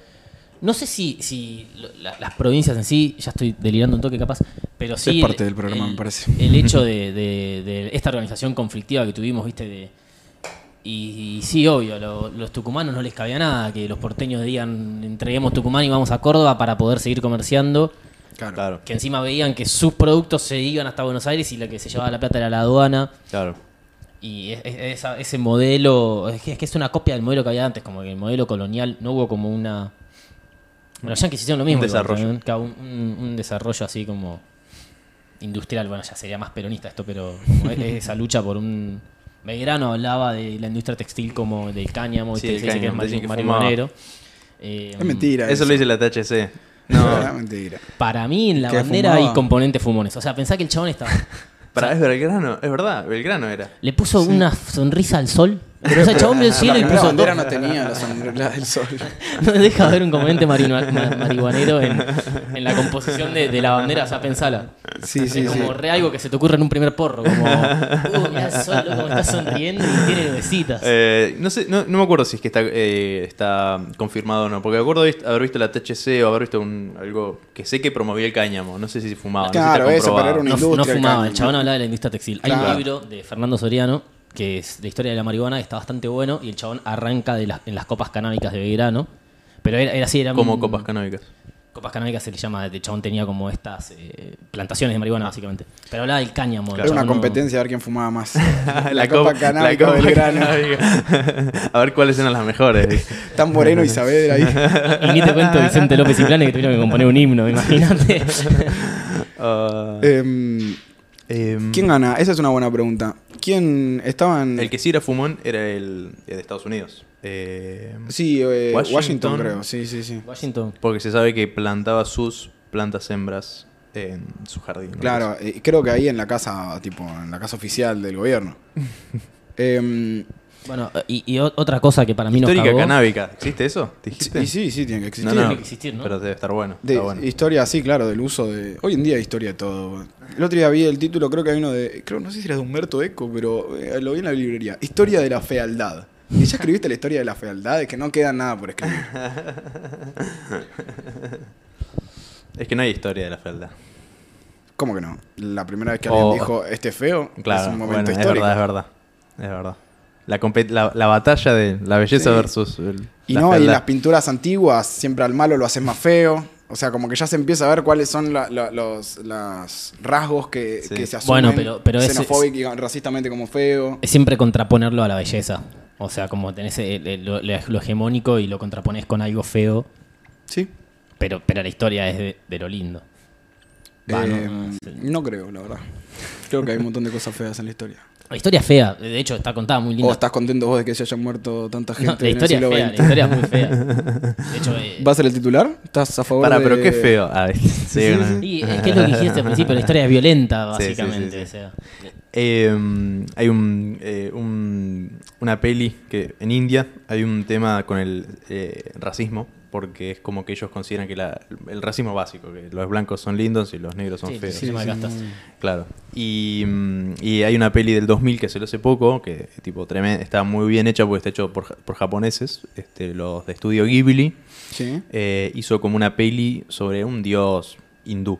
Y se ve que los malos son negros y los buenos son blancos, ¿viste? Porque dentro de India lo que pasa es que hay, no son negros, son como marrones, ¿viste? Sí, son sí. como, pero son- tienen un sistema de castas muy étnico. Sí, ah, mira, no sabía que eran necesariamente étnicos, pero sé que como el más al norte son más blancos, más al sur son más negros, hay algo como eso y es como que sí, siendo- ser negros sigue habiendo un racismo dentro de, de India. Bueno, y en Disney que los en los doblajes ingleses originales, los las hienas, ponele el Rey León, son latinas.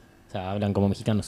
No me Hay un par así de. Pero de eso para mí Estados Unidos es lo que hablaba de, de que la- las películas del pasado la- encontró justito eh, poniendo a los a, hablar británicos porque parece como más antiguo.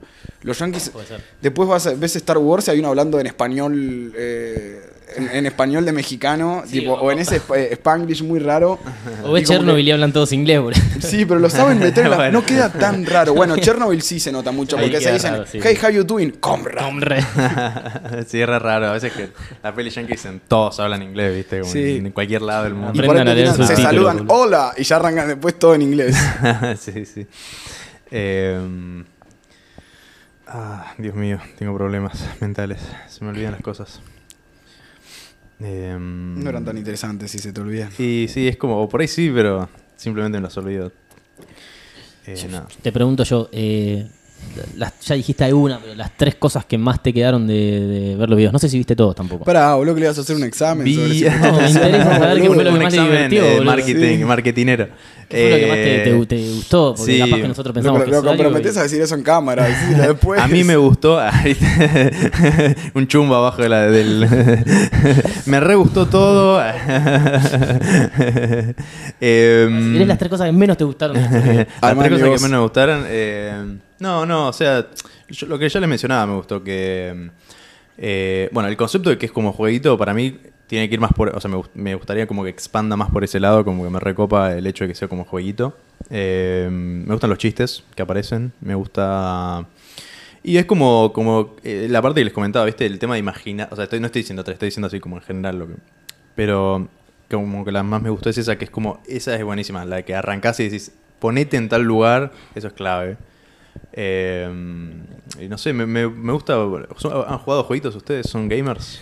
Yo, Age of de- Empires y Football Manager. Mm. Me yo, yo me acuerdo que había buscado hace tiempo si Age of Empires era tipo acertado históricamente y no, nada que ver, tipo, no, no hay nada de histórico ahí. Los chavales decían, no, tipo, es- Civilizaciones no. estereotipizadas Sí, y sí. chao a pelear. em, ¿Cuál dijiste? ¿Age of Empires y cuál más? Football Manager. Football Manager. Que era cuando lo arranqué a jugar era el Championship Manager. Mm, ah, no. Gran juego. yo Gran mucho juego. Black Ops, así Call of Duty, esa movida. Y- Yo me imaginaba que ibas a decir juego Civilization. tipo, No, sabes que no tanto, por eso mucho Black Ops, eh, mucho sí Star Wars Lego, que hay como una inspiración ahí en nuestros en nuestros videos por los fichines que hay, como que Son tienen los, sí, como esos. tienen unos, unos chaboncitos también que se representan todos en un círculo eh, y esa me da la impresión como que te hacía te contaba el universo entero de las películas en, en- en este en el videojuego Claro. mediante chaboncitos. Eh, sí, pero juegos más que nada esos de tiros, así, no, nada muy estrategia pura. Me cansan los juegos de estrategia porque después te arrepentí de lo que hiciste y no tenés que volver atrás, como que yo quiero tener el checkpoint y volver a empezar. ¿no? sí, sí, sí. Una mala decisión te afecta a todo el resto del juego, no, ¿para qué vas a seguir jugando? Hablando de Legos y de contenidos para ver en YouTube sobre guerra, no son españoles, pero está este chabón. Uh, eso sí pasa. este está tremendo. JD Brick Productions. El chabón hace con stop motion, con Lego, Ah, mira qué bueno. eh, batallas, poner De la Segunda Guerra Mundial. Segunda Guerra Mundial, pero tremendo. Se van a la mierda. Es tremendo. es- Con está stop muy motion, Encima va. son videos de 6 minutos, así bien como. Podría ser el trailer de una película, ¿viste? Claro. Está muy bueno. Buen, buen contenido para mirar. YouTube. Y estilo videojuego, que algo que a mí me inspiró, que me había olvidado, recomiendo Tier Su, Ah, Tier sí. que lo que tiene Grosso. grosso. juega muy bien con esto de, de representar el mundo como si fuera un videojuego, de decir, bueno, las diferentes especies son diferentes Sí, sí, sí. personajes que puedes elegir Sí. y, y los diferentes eh, como ciclos de la Tierra, ciclos geológicos son eh, como betas y como- no sé cómo se llama, expansiones que van saliendo. sí, ese chabón es un grosso. Eh, después lo dejé ver igual. Como que lo vi en su momento, en su cúspide, y después como Sí, que... igualmente. Pasa eso con YouTube, ¿no? Como que dura menos la atención. Te enamorás por un tiempo y me- te mirás todos los videos y después tenés que volver a encontrarlo en un año y medio. Que tenga ¿Vos decís que nuevo tenemos fecha de vencimiento? Todo el mundo. O sea, te vas a morir en algún momento. Creo que, claro, creo que mi fecha de vencimiento va a ser antes que la de... Eh, y sí, todo, todo tiene su fecha de vencimiento. A veces dura más, a veces es- hay cosas que son más atemporales, otras que son menos. Eh, pero sí, hay cosas que son y que no. Dep- de- pero YouTube no necesariamente, no necesariamente. O sea, depende qué you- youtuber o... O sea, depende qué, qué, qué con- contenido mira, ¿viste? Yo recontra vuelvo a ver cosas que ya vi en YouTube. Sí. Recontra. Eh, todo lo que eh, Cualca. Lo vi- he visto, pero, o sea, 7 millones de veces. Y capaz que no me puedo dormir una noche y me lo pongo para. ¿Me está escucharlo. tocando o me está pegando, señora? ¿Cuál que es el de... mm, Marina Pichot. Marina Pichot? Con Ah, Cartoon, Lucero, con Cartoon, Rever y con- con- Lo tengo más por Charo López. Cartoon. Pero igual no, no lo- nunca he visto cuál que yo. Te perdés una Buen gran- contenido. Buen contenido. Sí, ya- capaz que hoy los temas ya son temas que ya se charlaron en su momento. Sí, era Ese- algo ese- muy eso es nuevo. YouTube. O Eso sea, es arrancó YouTube. siendo youtuber. Arranca, Algo de YouTube, ¿no? creo que arranca con Sí, la arranca- loca de mierda para YouTube y después Mm. Cualca arranca en Duro de Omar y después lo pasan a YouTube. Ah, Arranca como una sección de Duro de Omar y se pasa a YouTube. Como Préstico parece. era. ok. Bueno, Pre-. Préstico es después de, de Cualca, como. ¿qué hacemos? Nos impusieron a Presta, pero... Ah, mira, no sabía que estaban relacionados. O sea, Lo es tengo- como- Lo conozco más a Préstico, porque es más. no sé, me pegó por ese Y era lado. más popero Préstico también, como más tipo preguntas boludas y... Vértigo era todo para varones, yo sentía. para Todo chabones, chiste sí. hecha para chavos. Teta, Sí, culo, sí, sí. Qué no. bueno, alguien me quiere la pija. Tipo, esa era la, la idea del... Sí, sí, sí, sí. Eh, ahora hay otro. No me acuerdo cómo se llama, pero ah, siguen haciendo lo mismo, creo. O, o alguien reemplazó a Préstico en un momento. Y es el chiste ese. Claro, ese chiste, muy cocosil y todo. Bueno, yo no sé si estaremos siendo inspiración para la gente, pero lo que empecé a ver mucho en YouTube ahora es... Eh, 8 Esto se llama Recomiendo con... No, no, no, no. Que nos están copiando, ¿eh? O sea, sin saber si nos están copiando. 8 bits, historia. ¿Viste que ahora Guilla Aquino hace sobre. Uy, boludo, qué buenos videos hizo Villa. ¿Y no, hizo algo de eso? Eh, hizo- no, hizo, no, hizo hizo presidente. algo medio tremendo, ¿no? Yo no lo llegué a ver, pero vi que el- alta producción. El video de, de, loco, está muy bueno. Y Fra- Fran Gómez hace sobre Fran Gómez argentina. hizo dos o tres videos de, de- representando a Belgrano y a, y a- y a San Martín que de- definen las guerras en batallas de rap. Ah, Eh, sí, algo he visto. La verdad que es gracioso. y bueno, es algo. Es como que está surgiendo la historia por alguna razón en este momento. Sí, no, no, definitivamente no somos nosotros, si esa era tu O- ilusión. ojalá que sí, ojalá que sí. probablemente, probablemente lo sé.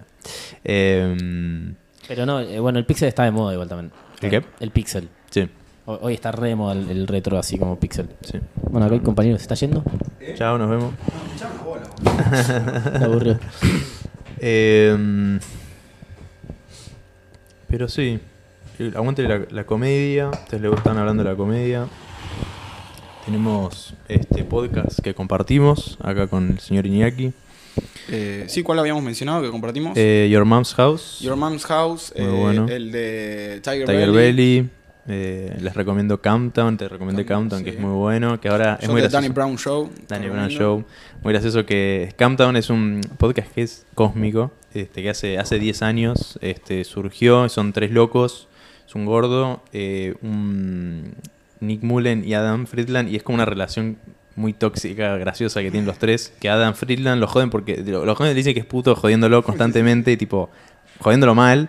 Es como constantemente le pegan al chabón. Todos los podcasts, hace 10 años. Y después está el gordo, que es gracioso. ¿Y cómo se ríe? Se ríe de una forma graciosa. Necesitas a alguien que se ría gracioso en un podcast. Y, Nick Mullen, que es como es un enfermo psicópata que hace tipo voces muy bien y es Ah, muy gracioso.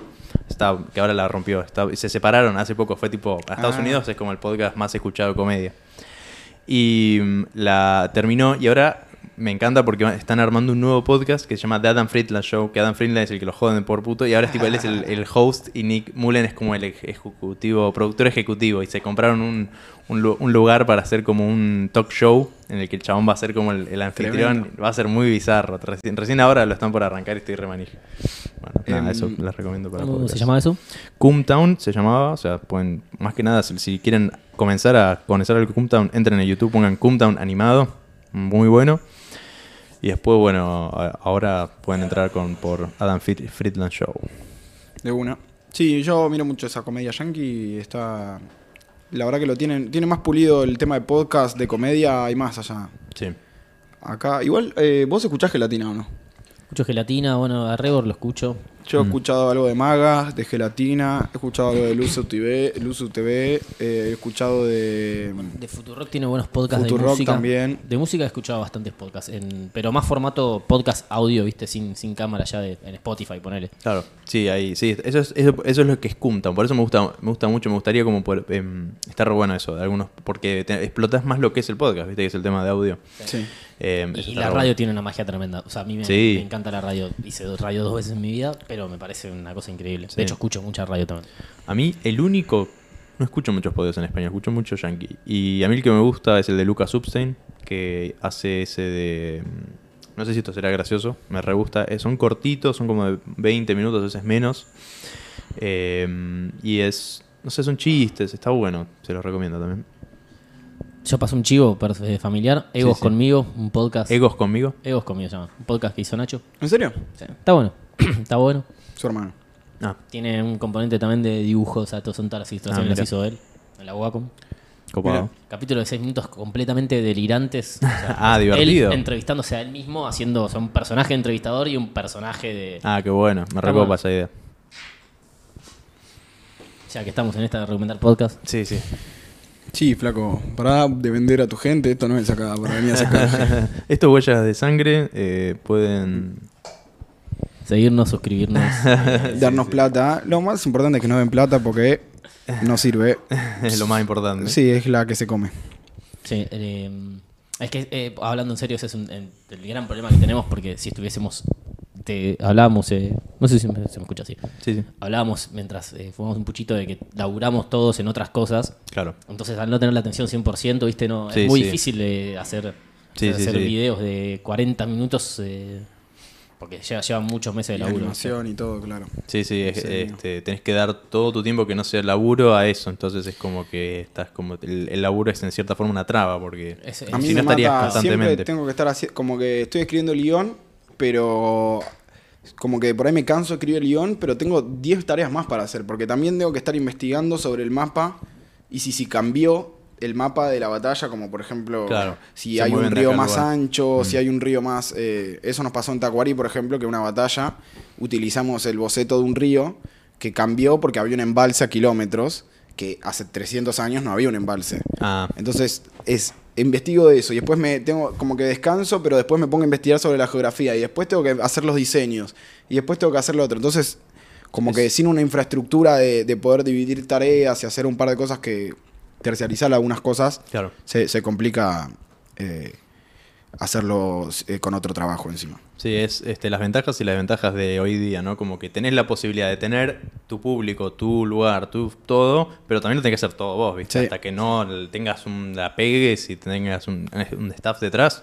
Igual también es lo divertido, ¿no? Como hacerlo vos también. Sí. Es, Sí. es- es difícil, pero da un lindo resultado. Es tremendo porque siempre se habla como de esto de poder ser tu propio jefe o tu único empleado sería, pero Sí. esto de poder Pero también tu sos tu- contenido. Sí. Pero al mismo tiempo todos tu propio los- cadete. Claro, los, los grandes youtubers terminan terminando, terminan terminando, terminan eh, recurriendo de vuelta a formas tradicionales como la publicidad, eh, irse a una radio o a una tele o a la Bah, tele, ¿viste? no sé, youtubers conocidos. Acá en Argentina. Acá no, sé, Argentina. no sé en Estados Unidos. Acá en Argentina, por lo menos. Pero viste que hay mucho de eso. O sea, todos terminan haciendo Y- cosas para otros canales. eh, Como que La, hay venta- un tema ahí. la ventaja de eso es el es este que yo creo que es porque todavía acá no está tan establecido como en Estados Unidos el tema de eh, el financiamiento por audiencia que Claro. pasa, hay gente que lo logra, pero es duro, es duro, es difícil.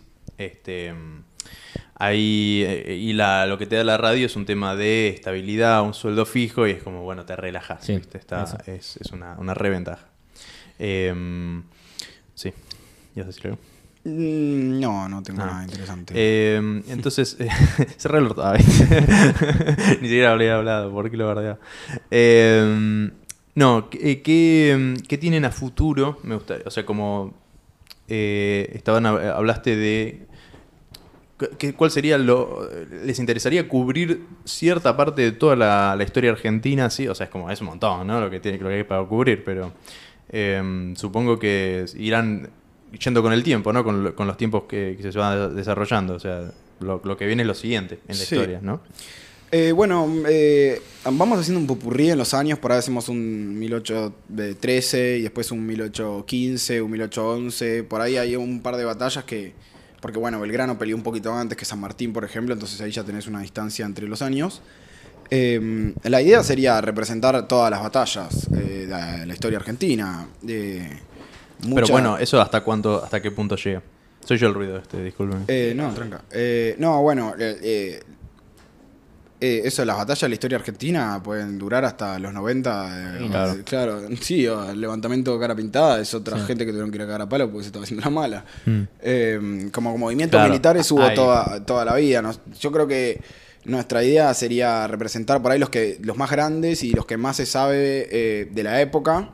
Eh, y una vez que vamos eso, construyendo el universo y ya empezamos a conocer personajes, vamos avanzando la historia. Multiverso claro. huella de sangre. Claro, de alguna manera, che, acá está Arauz de la Madrid, que también hizo otra cosa, acá está tal eh, el general Paz, que es el que está con Belgrano, después eh, hace la Liga del Interior y así como... Es eh, que la, la guerra civil. la Tienen que pensarlo como San Martín. Claro, hay que, Claro, hay que- ese es el problema, no somos lo suficiente sanmartinianos. Eh, la, la- la guerra de independencia argentina está tremenda y, eh, o sea, tiene unas cosas así como violentas, tipo gente que para matarla la metían en saco de cuero, ataban un caballo rebenque y que se muera así, ¿viste? Esas cosas Mm. como que... Sí, sí, sí. Les co- que los ataban de un caballo de dos lados y los abrían También, así, ¿no? o sea, esas cosas que parece, parecen joda, parece que lo sacaron de... Sí, ¿cuál era el libro? Había un libro que era sobre el matadero. Ah, ¿Se el- acuerdan? el ese? matadero sí, de- creo sí, que el lo- matadero. El de eso lo- Echeverría es. ¿De quién? Echeverría. Es el mismo que el túnel, ¿no? No, que el puente. Mm, la verdad que somos muy Sí, sí, cultos. Echeverría. No me acuerdo. Esteban sí, Echeverría. yo no me acuerdo igual. Me En acuerdo el contra de la título. mazorca, no me acuerdo sí. qué pasaba. Ah, era, la mazo- era algo de la mazorca. No me acuerdo. Eh, pero me acuerdo la que. Mazorca es el movimiento, la KGB de, Sí, de sí. Rosas. sí, sí. Eh, Bueno, Rosas también.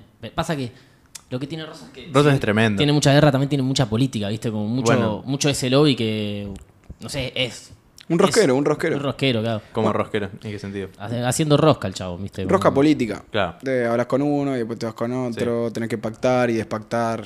eh, Me acuerdo, eh, como yo soy de Tandil y hay campo ahí, eh, no me acuerdo quién, un pariente, ni idea, tenía una carta de rosas. Tipo, ¿Ah, ¿En serio? tipo Tremendo. cosas que pactaban ahí, ni idea, con cosas de, de campo. Y, y Pero es sí. interesante, Rosas es tremendo. O sea, la mazorca es como. Sí, es con la KGB, es muy, muy buena. Eh, no sé si. Tengo un amigo que le gusta mucho la historia y, y sí, le recopaba a Rosas, me acuerdo. Los, los mazorqueros son muy Es un, sí, un momento interesante. Nosotros queremos llegar, pero como es mucho más complejo porque surgen más caudillos y hay diferentes... eh, Caudillos. Eso, caudillos es la palabra que caudillos. quería Ah. decir la otra vez. Ah, de una. Ah, con- que... Latifundios y sí. terratenientes. Claro. Sí, eh, mm, Sí, hay, hay eh, eh, una, una vez que avanzás más en la historia hay mucho más caudillos eh, que surgen de diferentes puntos del país. O sea, Buenos Aires en un, en un principio es el centro, eh, el epicentro de la revolución. Entonces todo lo que pasa va a pasar por ahí. eh, Y después con el tiempo empiezan a surgir Quiroga en el norte, empieza, los arados ganan fuerza en Tucumán. Eh, Ah, es que estaba lleno de nombres. sí, sí, sí. eh, Ramírez. Claro. eh, Stanislao López, eh, Justo López. Sí. Bueno, ¿Qué Paz. opina, ¿Qué opina la gente de- con la que estudias de lo que haces? ¿Le gusta? ¿O lo has mostrado? Yo estudio, lo mostré muy poco, eh, me han- lo tiré en grupos para promoverme, viste, grupo, y siempre buena onda, qué bueno, lo voy a mirar, no sé qué. Eh, estudio en, en la UBA, en Puan, Mm. eh, que no, creo que justificadamente no les caen muy bien los militares en general. Ah, claro. eh, o sea, como que es difícil tal vez hacer esa distinción de que, bueno, yo estoy como hablando de estos del- de hace dos siglos que son un poquito más buena onda, no, no, no es la... Nadie quiere seguir una línea hasta, hasta Videla, eh, desde, desde San Martín. Pero como que eso, la guerra y todo eso por ahí no interesa tanto en, en Claro. Juan que... bueno, que- pero si lo vendes como algo patriótico, te- ahí te lo, te lo pones ¿Sabés que hace poco estaba un amigo en patriotismo. Perdón, Sí, ¿eh? Un amigo en Puan y me dice, che, estaba acá hablando con un loco, o sea, un amigo mío habló con un compañero. Y estábamos hablando de historia y le mostré huella de sangre y el chabón me dice que es fanático, no sé qué. Ah, un ponero sí. y me dice. Y el otro día tenía que hacer un trabajo práctico, chabón estudia historia, tenía que hacer un trabajo práctico y se copió tu video, lo hizo cartulina y aprobó el trabajo. Así que yo no sé si, si Sí. es más un prejuicio tuyo, me parece que. No, bueno, sí, eh, yo, yo siento que se habla más como de... O sea, yo est- estuve cursando Historia Argentina 1, que es básicamente las temáticas que nosotros tomamos, y las preguntas que, que hacía la gente en la clase, etcétera, eran más sobre, bueno, quiénes estaban invisibilizados, a quién estaban, como que por ahí un poco menos sobre el heroísmo de estos chabones, que, que eso, a mí me gusta de romántico también un poco, de que son gente con que hizo cosas tremendas, pero... Bueno, pues son dos sectores más progresistas. Poner a Belgrano lo reivindican históricamente. O sea, no quiero. Sí, pero reivindican No. un poco a pelotudes porque, porque lo toman como Sí. porrero. Bueno, no, no, pero antes nos hablaba de Belgrano. Te- te- te Tengo entendido, creo que es el peronismo que le empieza a. Ah, el otro a- día escuché eso, a un chabón que Belgrano. decía... No, si habla de Belgrano es que es un kirchnerista de mierda. Antes de los Kirchner estaba San Martín. es, es el progresismo el que reivindica. La De hecho, tengo. la derecha sacó a los próceres de los billetes porque quería poner un yaguar- yaguareté. Está todo bien con los yaguaretés, los bancos muerte, pero. No, hay que poner a los chabones. Sí, poner a los chabones, sí. Y si Belgrano Y tiene ese obvio, problema ustedes lo que bancan. Va, sí, sí, ustedes bancan. es como un fracasado Belgrano en ese sentido, porque fue a fue a, a- a Paraguay y mal que mal, militarmente le fue mal. eh, eh, en Tucumán le va bien, en la batalla en el norte que digamos, pero en Bolivia pierde también. Sí. Y son dos posesiones que, que- que el Virreinato de la Plata tenía y nunca recupera. Entonces, como que cuando uno lo quiere buscar los más a- la mayor hazaña al principio, probablemente hayan reivindicado más a San Martín que hizo todo bien. A Belgrano lo tenés que revisar un poco y después te das cuenta que, bueno, perdió en Paraguay, pero al año siguiente fue como diplomático, porque se, ha- eh, se había hecho amigo por carta Sí. de Cabañas. Eso es, re- eso es re interesante, re loco, en el, especialmente en, en el video sobre, no me acuerdo cuál batalla con Belgrano, cómo se conocían con los generales, ¿viste? Sí, Cómo se sí, mandaban sí. cartas, ¿qué onda, Mm, amigo? Nos cagamos a trompadas, es como Sí. rarísimo, muy raro hay, eso. hay un poco de narratividad ahí en, en el guion puesto. No, o sea, bueno. vos lo das como amigos de la universidad No, y bueno. no eran amigos. Puede ser que sí. Yo he escuchado, por ejemplo, eh, eh, Daniel Balmaceda, creo que es, un historiador, eh, dice, como que está en una conversación así como nosotros, y dice que habían compartido, gracias papá, que habían compartido fiestas, ponele, pero eso no se sabe. Lo que sí se sabe es que es, se como, es como alguien que decís que es amigo, pero siempre en realidad es un conocido. Ese lo, exactamente. Lo tenían en Instagram. sí, lo sé. Pero sí, eso es verdad que se conocían. Era un mundo mucho más chico que el de hoy. La, la- la claro. elite se, que- se conocían mínimo, sí. Sí, la elite que toma decisiones es mucho más chica, entonces como que se terminan cruzando la misma gente. Por eso que la guerra civil se, se cagan a palos todos los que están batallando juntos con San Martín. Claro. Algo muy loco, eh, eso de las, también las personalidades, ¿no? Como Belgrano y San Martín, como que sin eh, eh, la necesidad, también a veces, eh, o sea, dos cosas. Cómo es necesaria, ¿no? Esas cabezas para las batallas esas, como tener un, una- un chabón que esté Poder ahí como tú, tú, tú, mandando todo, porque si no, no se lograría y no sé, es como que le da, es raro eso, ¿no? El tema de que tenga que haber, eh, no, no sé por qué me, me llama la atención, pero como tener una cabeza y que sea tan Y en ese eh, momento llamativa. de sangre como que no funciona la democracia. Vos no puedes ponerte a decidir Claro. qué, qué vamos a hacer. No, Claro, claro. más allá de que sea malo o bueno, hay un chabón que tiene que decir para hacer algo coherente. Ni Sí, siquiera- sí, o sea, sí, sí. Lo, si no sos coherente ni siquiera, no hay chance de que hagas nada. No podemos empezar a decidir cada uno lo que quiere. Eh, pasa mucho en las batallas, eh, ahora en Wacky pasa bastante, que el Viamonte toma decisiones malas, pero ¿qué pasa? Sus oficiales ya saben que están en la peor y dicen, "Pod- eh, puedo salir a pelearlo o te podemos votar otra cosa, pero no, no tenemos tiempo, tengo que Claro, seguir- claro. es mala idea, pero es mejor seguir esta idea que ni siquiera eh, coordinar juntos. Sí, sí, sí. Eh, y a veces la- ter- puedes terminar ganando una batalla simplemente por haber mantenido el plan, aunque haya sido un plan de mierda. Claro. Eh, Sí, sí, eso es loco. Este, hay, hay errores que hacen o te salen mal la batalla, por ahí te entran por un lado. Es muy loco ver cómo eso, como los frentes, a veces por errores de frentes, Sí. ¿viste? Chao, cagaste, te, prrap, se te, Total. te rompen el- el- la estructura y. Bueno, Paraguarí desorden. que al principio parece que lo van a ganar los patriotas porque le rompen la primera línea y al toque Eh, se. ¿El Paraguarí? Sí. Sí. Es re loco el Paraguay, es re loco el Paraguay, porque Paraguay era. no tiene sentido absoluto. Sí, sí. ¿Cuántas eran? Sí, sí, eran 700 soldados 700 argentinos contra, contra- 10.000. Una, o sea, imagínate que el guasada. 10.000 eh, debe estar un poco dibujado también. Belgrano es conocido por dibujar sus números, de hecho. Ah, era el INDEC eh, Eh, eh, medio, medio, medio indexi. Eh, eh, dibuja un poco los números, pero sí tiene eso de que el chabón medio que dijeron, bueno, vos tenés que hacer esto. Y fue, cruzó también, o sea, antes de llegar a Paraguay, cruza la frontera pa- hacia Paraguay. Mm. Y cruza, en vez de mandar a todos los ejércitos, manda a siete chabones en un barco a cruzar. Y también, medio de, por la sorpresa de la emboscada y la mala leche, se retira, o sea, toda la defensa en la frontera del Paraná que había puesto eh, Velasco, que es el líder eh, paraguayo, se retira por Sí, una sí. desatención, porque en un momento apareció un patriota y dijeron nos rodean, y nos fuimos todos. Claro, sí, sí, Y- sí. Y con esa fuerza de la sorpresa, Sí, sí, de sí. decir tipo, no, no, que no se den cuenta que somos muy pocos, que no tengan tiempo para pensar, el chabón llega a 70 kilómetros de Asunción, o sea, Sí, sí, sí, sí. con la mitad de gente, menos, un décimo de la gente. Increíble. Bueno, en, en esto que decías del liderazgo, me hiciste acordar con la frase que nos cortan, y esto lo dijiste vos, San Martín le prohíbe a los soldados, creo que con pena de muerte, decir nos cortan, o sea, que significa que te, Ah, que te sí, agarran por atrás, porque cuando te los, los ejércitos parece que se, se esperaban un toque, lógicamente si te están agarrando de atrás te, te agarran desarmado, entonces el chabón prohíbe esa frase para que no haya ese, ese elemento pánico así repentino de, che, nos cortan, uh, quilombo. Son casi como estudios de polemología, sociología, ¿viste? De, Sí, sí, de- sí, sí. Bueno, cómo actúa la gente en grupo y cómo hacemos para contenerla de la mejor manera. No se canta esto aunque, aunque sea así. Eh, no se... Yo digo si nos cortan o no, vos eh, seguís Claro. peleando hasta que yo te diga que- Claro, sí, sí, sí, sí. eh, temas como... Sí, sí, es que esas cosas eh, mentales, cosas Sí. mentales que, que afectan un montón. Eh, también estrategias, lo, lo de los- el- me llama mucho la atención lo de los... eh, eh, que esto, bueno, esto ya más allá- no, no va a relación a lo que estamos hablando, pero eh, cosas que aprendes viendo estos videos, poner el tema de los eh, cañones, el tema de que, que ¿Dónde los pones? juntos y- ¿Cómo los colocas? Sí, eso es re loco también, como las estrategias de, de, de, de cosas.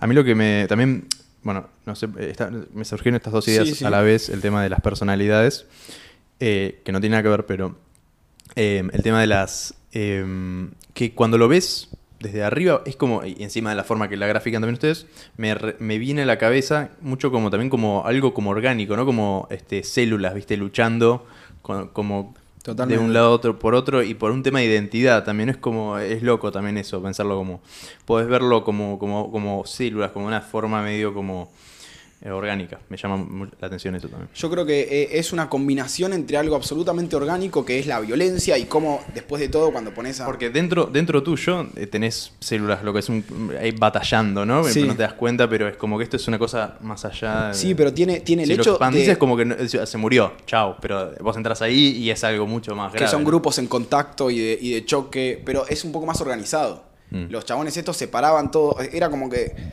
era una especie de, de mecánica ya de, bueno, nos ponemos todos en una nos ponemos todos en una columna o en una fila y disparamos y después nos agachamos y que el de atrás salga y mientras el de Claro, atrás sí, sí. nosotros estamos eh, recargando la pólvora. Entonces se vuelve como un...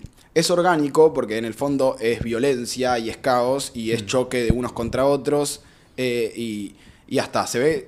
¿Viste esos videos de, de fenómeno cuando ves el aire, eh, los, las frentes climáticos eh, Sí, en, los mapas y se ve cómo se mueve y cómo van entrando en contacto las corrientes de aire, a veces hasta lo- lo- los grupos de los torrentes de dispersos, los torrentes de, Claro. de, pelea van igual, como que tienen un movimiento natural de, de- de cuando hay un poder y una Sí, resistencia. es muy bueno ver cómo se plantea ¿no? la estrategia, qué va a suceder y qué es lo que termina pasando. Pasa mucho en sus videos, que es como Sí. Belgrano San Martín piensan X y, eh, y hay cagadas en el Sí, medio. sí, y sí. el- eso, lo- eso también está muy bueno en los videos, ver cómo la estrategia versus lo que pasa. Eso está es re entretenido. Y, que- y como nunca se cumple, vos te tenés que preparar lo mejor es- posible, pero sí, sí, sí. nunca se va a cumplir lo que vos querés. Claro, vos tenés sí, que sí. tener el plan A, pero tenés que tener 30 planes Sí, sí. porque no va a ser el plan A el que te va a salir. Claro. Eh, sí, y como eso, eh, lo que más me sorprende es lo atento a todo que tenían que estar esas personas. ¿no? Bueno, eh, vos- vos lo nombraste antes, Bogado. Eh, Bogado era un pescador, y yo me imagino ser un pescador en 1008, ¿qué es? ¿San Lorenzo? 1813. Ser un pescador que vive en el Río de la Plata, me lo imagino como un tipo bastante gaucho, recio, eh, curtido, digamos, de la tierra. El chabón estuvo preso y se le ocurrió escuchar todas las conversaciones, contar a la gente, ver las armas. Y cuando se iba fue y se la dijo un chabón. Eso es muy loco porque no, no- no- no estás hablando de un Claro, claro. chabón del Mossad de inteligencia que se Sí, fue a sí. mandar. Un loco, un pescador y. no, eh, como eso, de respirar guerra, ¿no? El pueblo en guerra, tipo estar en Sí, guerra todo el día claro. te- también era como que Te los- curte. la gente estaba preparada, hablando completamente sin saber. Bueno, pero te o sea, tirás abajo, pero está Sí, bien. so- no, los no te dos- podés tirar tampoco Digo- tan digo, abajo. eh, Es parte no de sé nuestra el- editorial cómo era tirarnos eh, abajo. De- de- sos- la, organización social, digo, y, y el pensar de cada uno, pero claramente Claro. esto de estar constantemente en guerra también llevaba esto de, de- saber comportarse en guerra y, Sí, una atención especial y a... prestar atención a los líderes y de repente que Cabral se tire y salve a, a San Martín porque era su líder, ¿entendés? Y, Sí, eh, ¿cómo era? Es- Cabral. Cabral. Eh, eh, eh, o sea, como ese es- esa fuerza de, de lo colectivo Mm. y todo en, en una retórica sobre la libertad, porque al fin y al cabo Yo eh, creo que... no, en- no- no en sé qué, qué tanta diferencia había entre que te gobierne, o sea, la había, pero digo, que te gobierne Rivadavia o que te gobierne eh, Cisneros, era un poco lo mismo si eras un cordobés. Bueno, justo Córdoba no, pero si eras tucumano, porque te estaban sacando tus recursos. Y como que en el fondo sí, eh, ni siquiera por la provincia, dentro de la misma ciudad uno siempre... Cabral era mestizo, ¿no? Que hablar era eh, más te diría. Que, o sea, e- esa, supuestamente era Sambo, Sambo, ¿no? Mm. que es eh, hijo entre, si no me equivoco, eh, entre in- indígenas, una, una mujer angoleña y un hombre eh, como local, americano, eh, originario, que digamos, si no me equivoco. Y Ah. el apellido Cabral Ah, era de la familia que lo puso. Ah, una mezcla re extraña. Porque era tipo un indígena con un. Este, Sí, un sí. negro. eh, O sea, básicamente dos trabajadores de. Era como el, el- tipo el, el peor que podía ser. Sí, sí, sí, en, el sistema de casta estabas al, al el, diagrama de ben, que, el diagrama de Ben lo dejaba en la peor parte. Sí, sí. Eh, y sí creo que el apellido Cabral era de eh, Sí, su dueño, que digamos. Sí, creo que Eh, lo- Y que es el que lo pone. Y de ahí surge la frase de San Martín, de que muchos, eh, la frase de que este después se sabrá que este país se hizo por eh, negros y esclavos, no sé No qué. quería mandar a sus hijos. Claro, lo- los ricos por ahí decían, che, yo, yo no quiero que mi hijo, que tiene 18 y está en edad de guerra, eh, vaya con vos a, a militar, te doy 10 de mis esclavos. Y así es como muchos de, los, de las élites evitaban perder eh, a su primogénito por ahí, que era el que se iba a encargar de la propiedad, eh, haciendo eso, poniendo tus esclavos. Claro. por eso es que había más esclavos que- que, Que gente blanca. Sí, por la leva también, que leva, cualquier persona que no tenía una papeleta de ochava, ochava se llama así, papeleta de ochavo, que era lo que decía que eh, vos tenés trabajo. Si no tenés ese Mm. papel, eh, te podemos levantar sin ninguna pregunta. Ah, mirá. Sí, entonces, claro. y, y nadie quiere estar, nadie quiere ir a la guerra. Tanto eh, con la papeleta. tanto con la papeleta, no, y después te, te levantan y no importa qué marcha hagas, no importa si sos, bueno, San Martín casi no, pero Belgrano, si sos Castelio, si sos eh, cualquiera, la mitad de tu ejército se empieza, se quiere bajar, a- porque no, no, no se anotaron.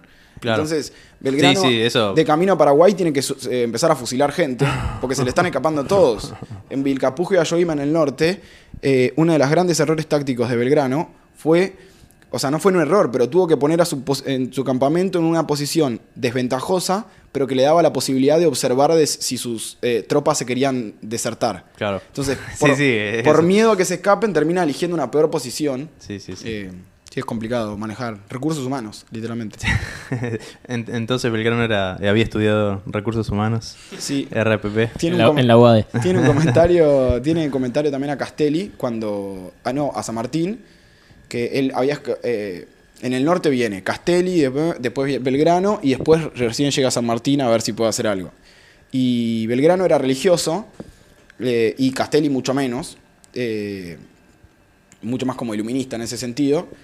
Pero Belgrano le dice, yo le dice a San Martín, yo entiendo que, que acá estamos como con unos ideales un poco más progresistas y no sé qué, pero la religión no sirve, porque es aglutinador de los pueblos. Entonces, que todos nuestros soldados vayan a misa juntos Mm, sí, eh, me es acuerdo. clave para como formar un- un, eh, una identidad grupal, que quieran luchar los unos con los otros. Sí. Eh, el chabón te- sabía cómo armar un equipo de trabajo de alguna manera. Eh, ¿Qué rompepija era ese, ese loco de. Eh, Dorrego. Dorrego. Dorrego, pero- Alto personaje. Es, es como carismático, tan rompeverga que Sí, era. lo que tiene, a mí me gustaba mostrarlo así porque es muy hinchapelotas. De hecho, todavía no pasa esto, pero después eh, San Martín lo echa del, de- de- del ejército por reírse de Belgrano. Porque estaban haciendo como un llamamiento que decían Belgrano, San Martín, y Belgrano dijo tipo, presente, con voz de pito, y Dorrego se le cagó de risa, y San Martín dijo, esto no se puede acá, y lo echa a la mierda. San Martín que lo quería Dorrego. Claro que lo quería Dorrego. Pero después Dorrego se vuelve el, eh, personaje más importante de la política porteña.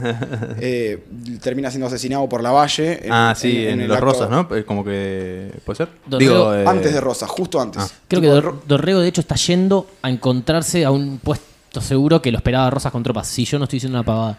Lo está Eh. persiguiendo la valle y él se está yendo a un lugar, tipo a un, no sé, San Nicolás, no, no, no como sé que está era. buscando refugio. Está los buscando refugio con Puede el ser. rosismo. Que ese día, y esto también se lo voy a robar a Felipe Piña, es el día que San Martín vuelve. Está volviendo del exilio, frenan el puerto y como que lo querían hacer cómplice de la muerte de Dorrego. Y el Claro. que era amigo dice: No, me voy para Montevideo. mm, Claro. Está bien. Como que no quiere ser verdugo ahí. No quiere Eh, poner la cara a la muerte de Dorrego. Pero ahí lo que hace, claro, eh, Dorrego es básicamente en... en- Luchó una banda de tiempo, Dorrego, ¿no? Como que estuvo en estas guerras y mucho más adelante también. Pues. eh, o sea, No Dorrego llegó a está en pero- las guerras de independencia, Hmm. eh, que es en, desde 1810, 1820 se muere. Mil- 1821. eh, no, en 1827. 7. Eh, ok, no tanto entonces. 18 claro, e- en el 1819, justo antes de la anarquía del año 20, los porteños intentan sacar una constitución unitaria de la que Dorrego es uno de los pocos opositores. Después viene esta anarquía del año Ah, 20, está bien. que eso está como descentralización, y en el 1825 más o menos, 23, hay una nueva asamblea para intentar sacar una constitución de una vez por todas, también impulsada por Rivadavia y los porteños, en la que ahí Dorrego se afianza como eh, el, el caudillo eh, popular Claro. de la ciudad, urbano. Ah, ok. Que Sí, que defendía a las, a las provincias en el Claro. en la capital. después eh, eh, cae Rivadavia, eh, cae. asume. Ahora sí. Así ya vamos cerrando. Bueno, sí, se nos frenó un segundito. Este, bueno, eh, cosas de qué loco que se quede sin batería, ¿eh? Mirá vos. Pero bueno, por suerte me compré estas de Carrefour. de Carrefour, me compré un megapack para tener. Eh, y bueno, este muchacho se fue al baño mientras este, tuvimos el break. Eh, no sé de qué estamos hablando, pero sí, estamos hablando de cerrando Dorrego, ya. pero- Estamos hablando de Rigo. Eh, quería comentar que loco eso de que Belgrano estaba re enfermo. Eso me llamó mucho la atención también. Que Todos, eh, San Martín también. San Martín también, ¿qué tenía? San Martín, eh, creo que ah, no estoy seguro, pero, pero estaba. San Martín se va del norte porque le pesaba mucho el clima norteño. Que a Belgrano también, pero él se lo aguanta. Eh, Mm. Pero San Martín, no sé qué tenía. Asma me parece que era uno de los de las cosas, pero. vale, eh, creo que era de la época, ¿no? También. Eh, Claro, eh, sí, eso también, seguramente. porque Están todos hechos una buena. San Martín fumaba. San ¿No Martín comía solo con cuchillo. Y fumaba, fumaba cigarro armado. Cortaba. Yo no sé cómo lo hace todavía, Sí, pero cortaba está pinchaba. registrado. Pero no, Cor- es- no es común eso, que en esa época se usaba tenedor. Eh, Va, no sé. Cortaba y pinchaba. eh, los, los dicen como sorprendente. Yo leí un par de registros que dice como qué habilidoso que era con el cuchillo, que era tipo, tac, tac. Mirá. Y no iba a comer a tu casa y se llevaba su cuchillo. y tac, tac. Crack. Mirá. Y tomaba, esto ya es un dato pop muy conocido, pero tomaba el café en mate. Porque no tomaba mate, pero no quería que las tropas lo vean como un gringo, entonces se servía Ah. café y lo tomaba. Revisar. Eh, Esa data no la tenía. ¿Cómo? No tenía esa data. ¿No? Es un dato bastante como boludato sanmartiniano. Sí, está Así como bueno. para dato de color para cerrar. Dale. Bueno, entonces vamos cerrando. Eh, no sé qué más preguntarles. Eh, creo que cubrimos todo. Eh, probablemente alguna que otra cosa. Siempre queda, siempre queda. Eh, esto fue Huellas de Sangre, Iñaki. Eh, y me olvidé tu nombre de vuelta, disculpa. Joaquín, Joaquín. Es olvidable, tranca. tengo, tengo malos. tengo malos. No, yo tengo problemas de recordación de nombres. Recordación. Sí, sí. De, y de hablar también. Hago podcast, pero tengo muchos problemas mentales. Igual que Eh, yo. tenés que. para hacer un podcast tenés que tener muchos problemas mentales. Eh, los podemos encontrar en YouTube como Bulle Sangre, en Instagram, que no, con- no me contestaron mensaje por ahí, me contestaron por contraseña. Sí, Así que si quieren, si quieren. No, pero me imagino, por lo dicen en su YouTube que te contacten por ahí por Sí, Instagram. lo leemos más. Eh, está bien. Y bueno, por ahí los podemos encontrar, ¿no? ¿Alguna Sí. otra cosa que quieran promover? Eh, mm, No, de- igual estuvimos hablando de todo eso. Claro, iba a mentir.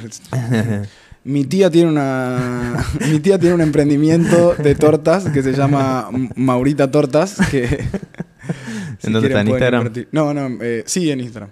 Ok. Ah, ¿Es en serio esto? No, no, es en serio, pero bueno, ya que estamos. O sea, pasa- pasa- es en serio. Em, sí, es en serio. Ok. Ponele. Bueno, ahora lo voy a buscar, no sé si es verdad o no, pero espero comprar una, una torta Maurita. Torta con forma de San Martín. Eh, bueno, eso es todo. Suscríbanse, denle me gusta, eh, comenten y esperemos que los dioses del algoritmo lo peguen a sus videos, así, así me cago en vistas y me lleno de plata. Si les caemos mal, eh, disculpas. Y gracias por invitar. Y gracias por invitar, un, placer, honor. Un placer.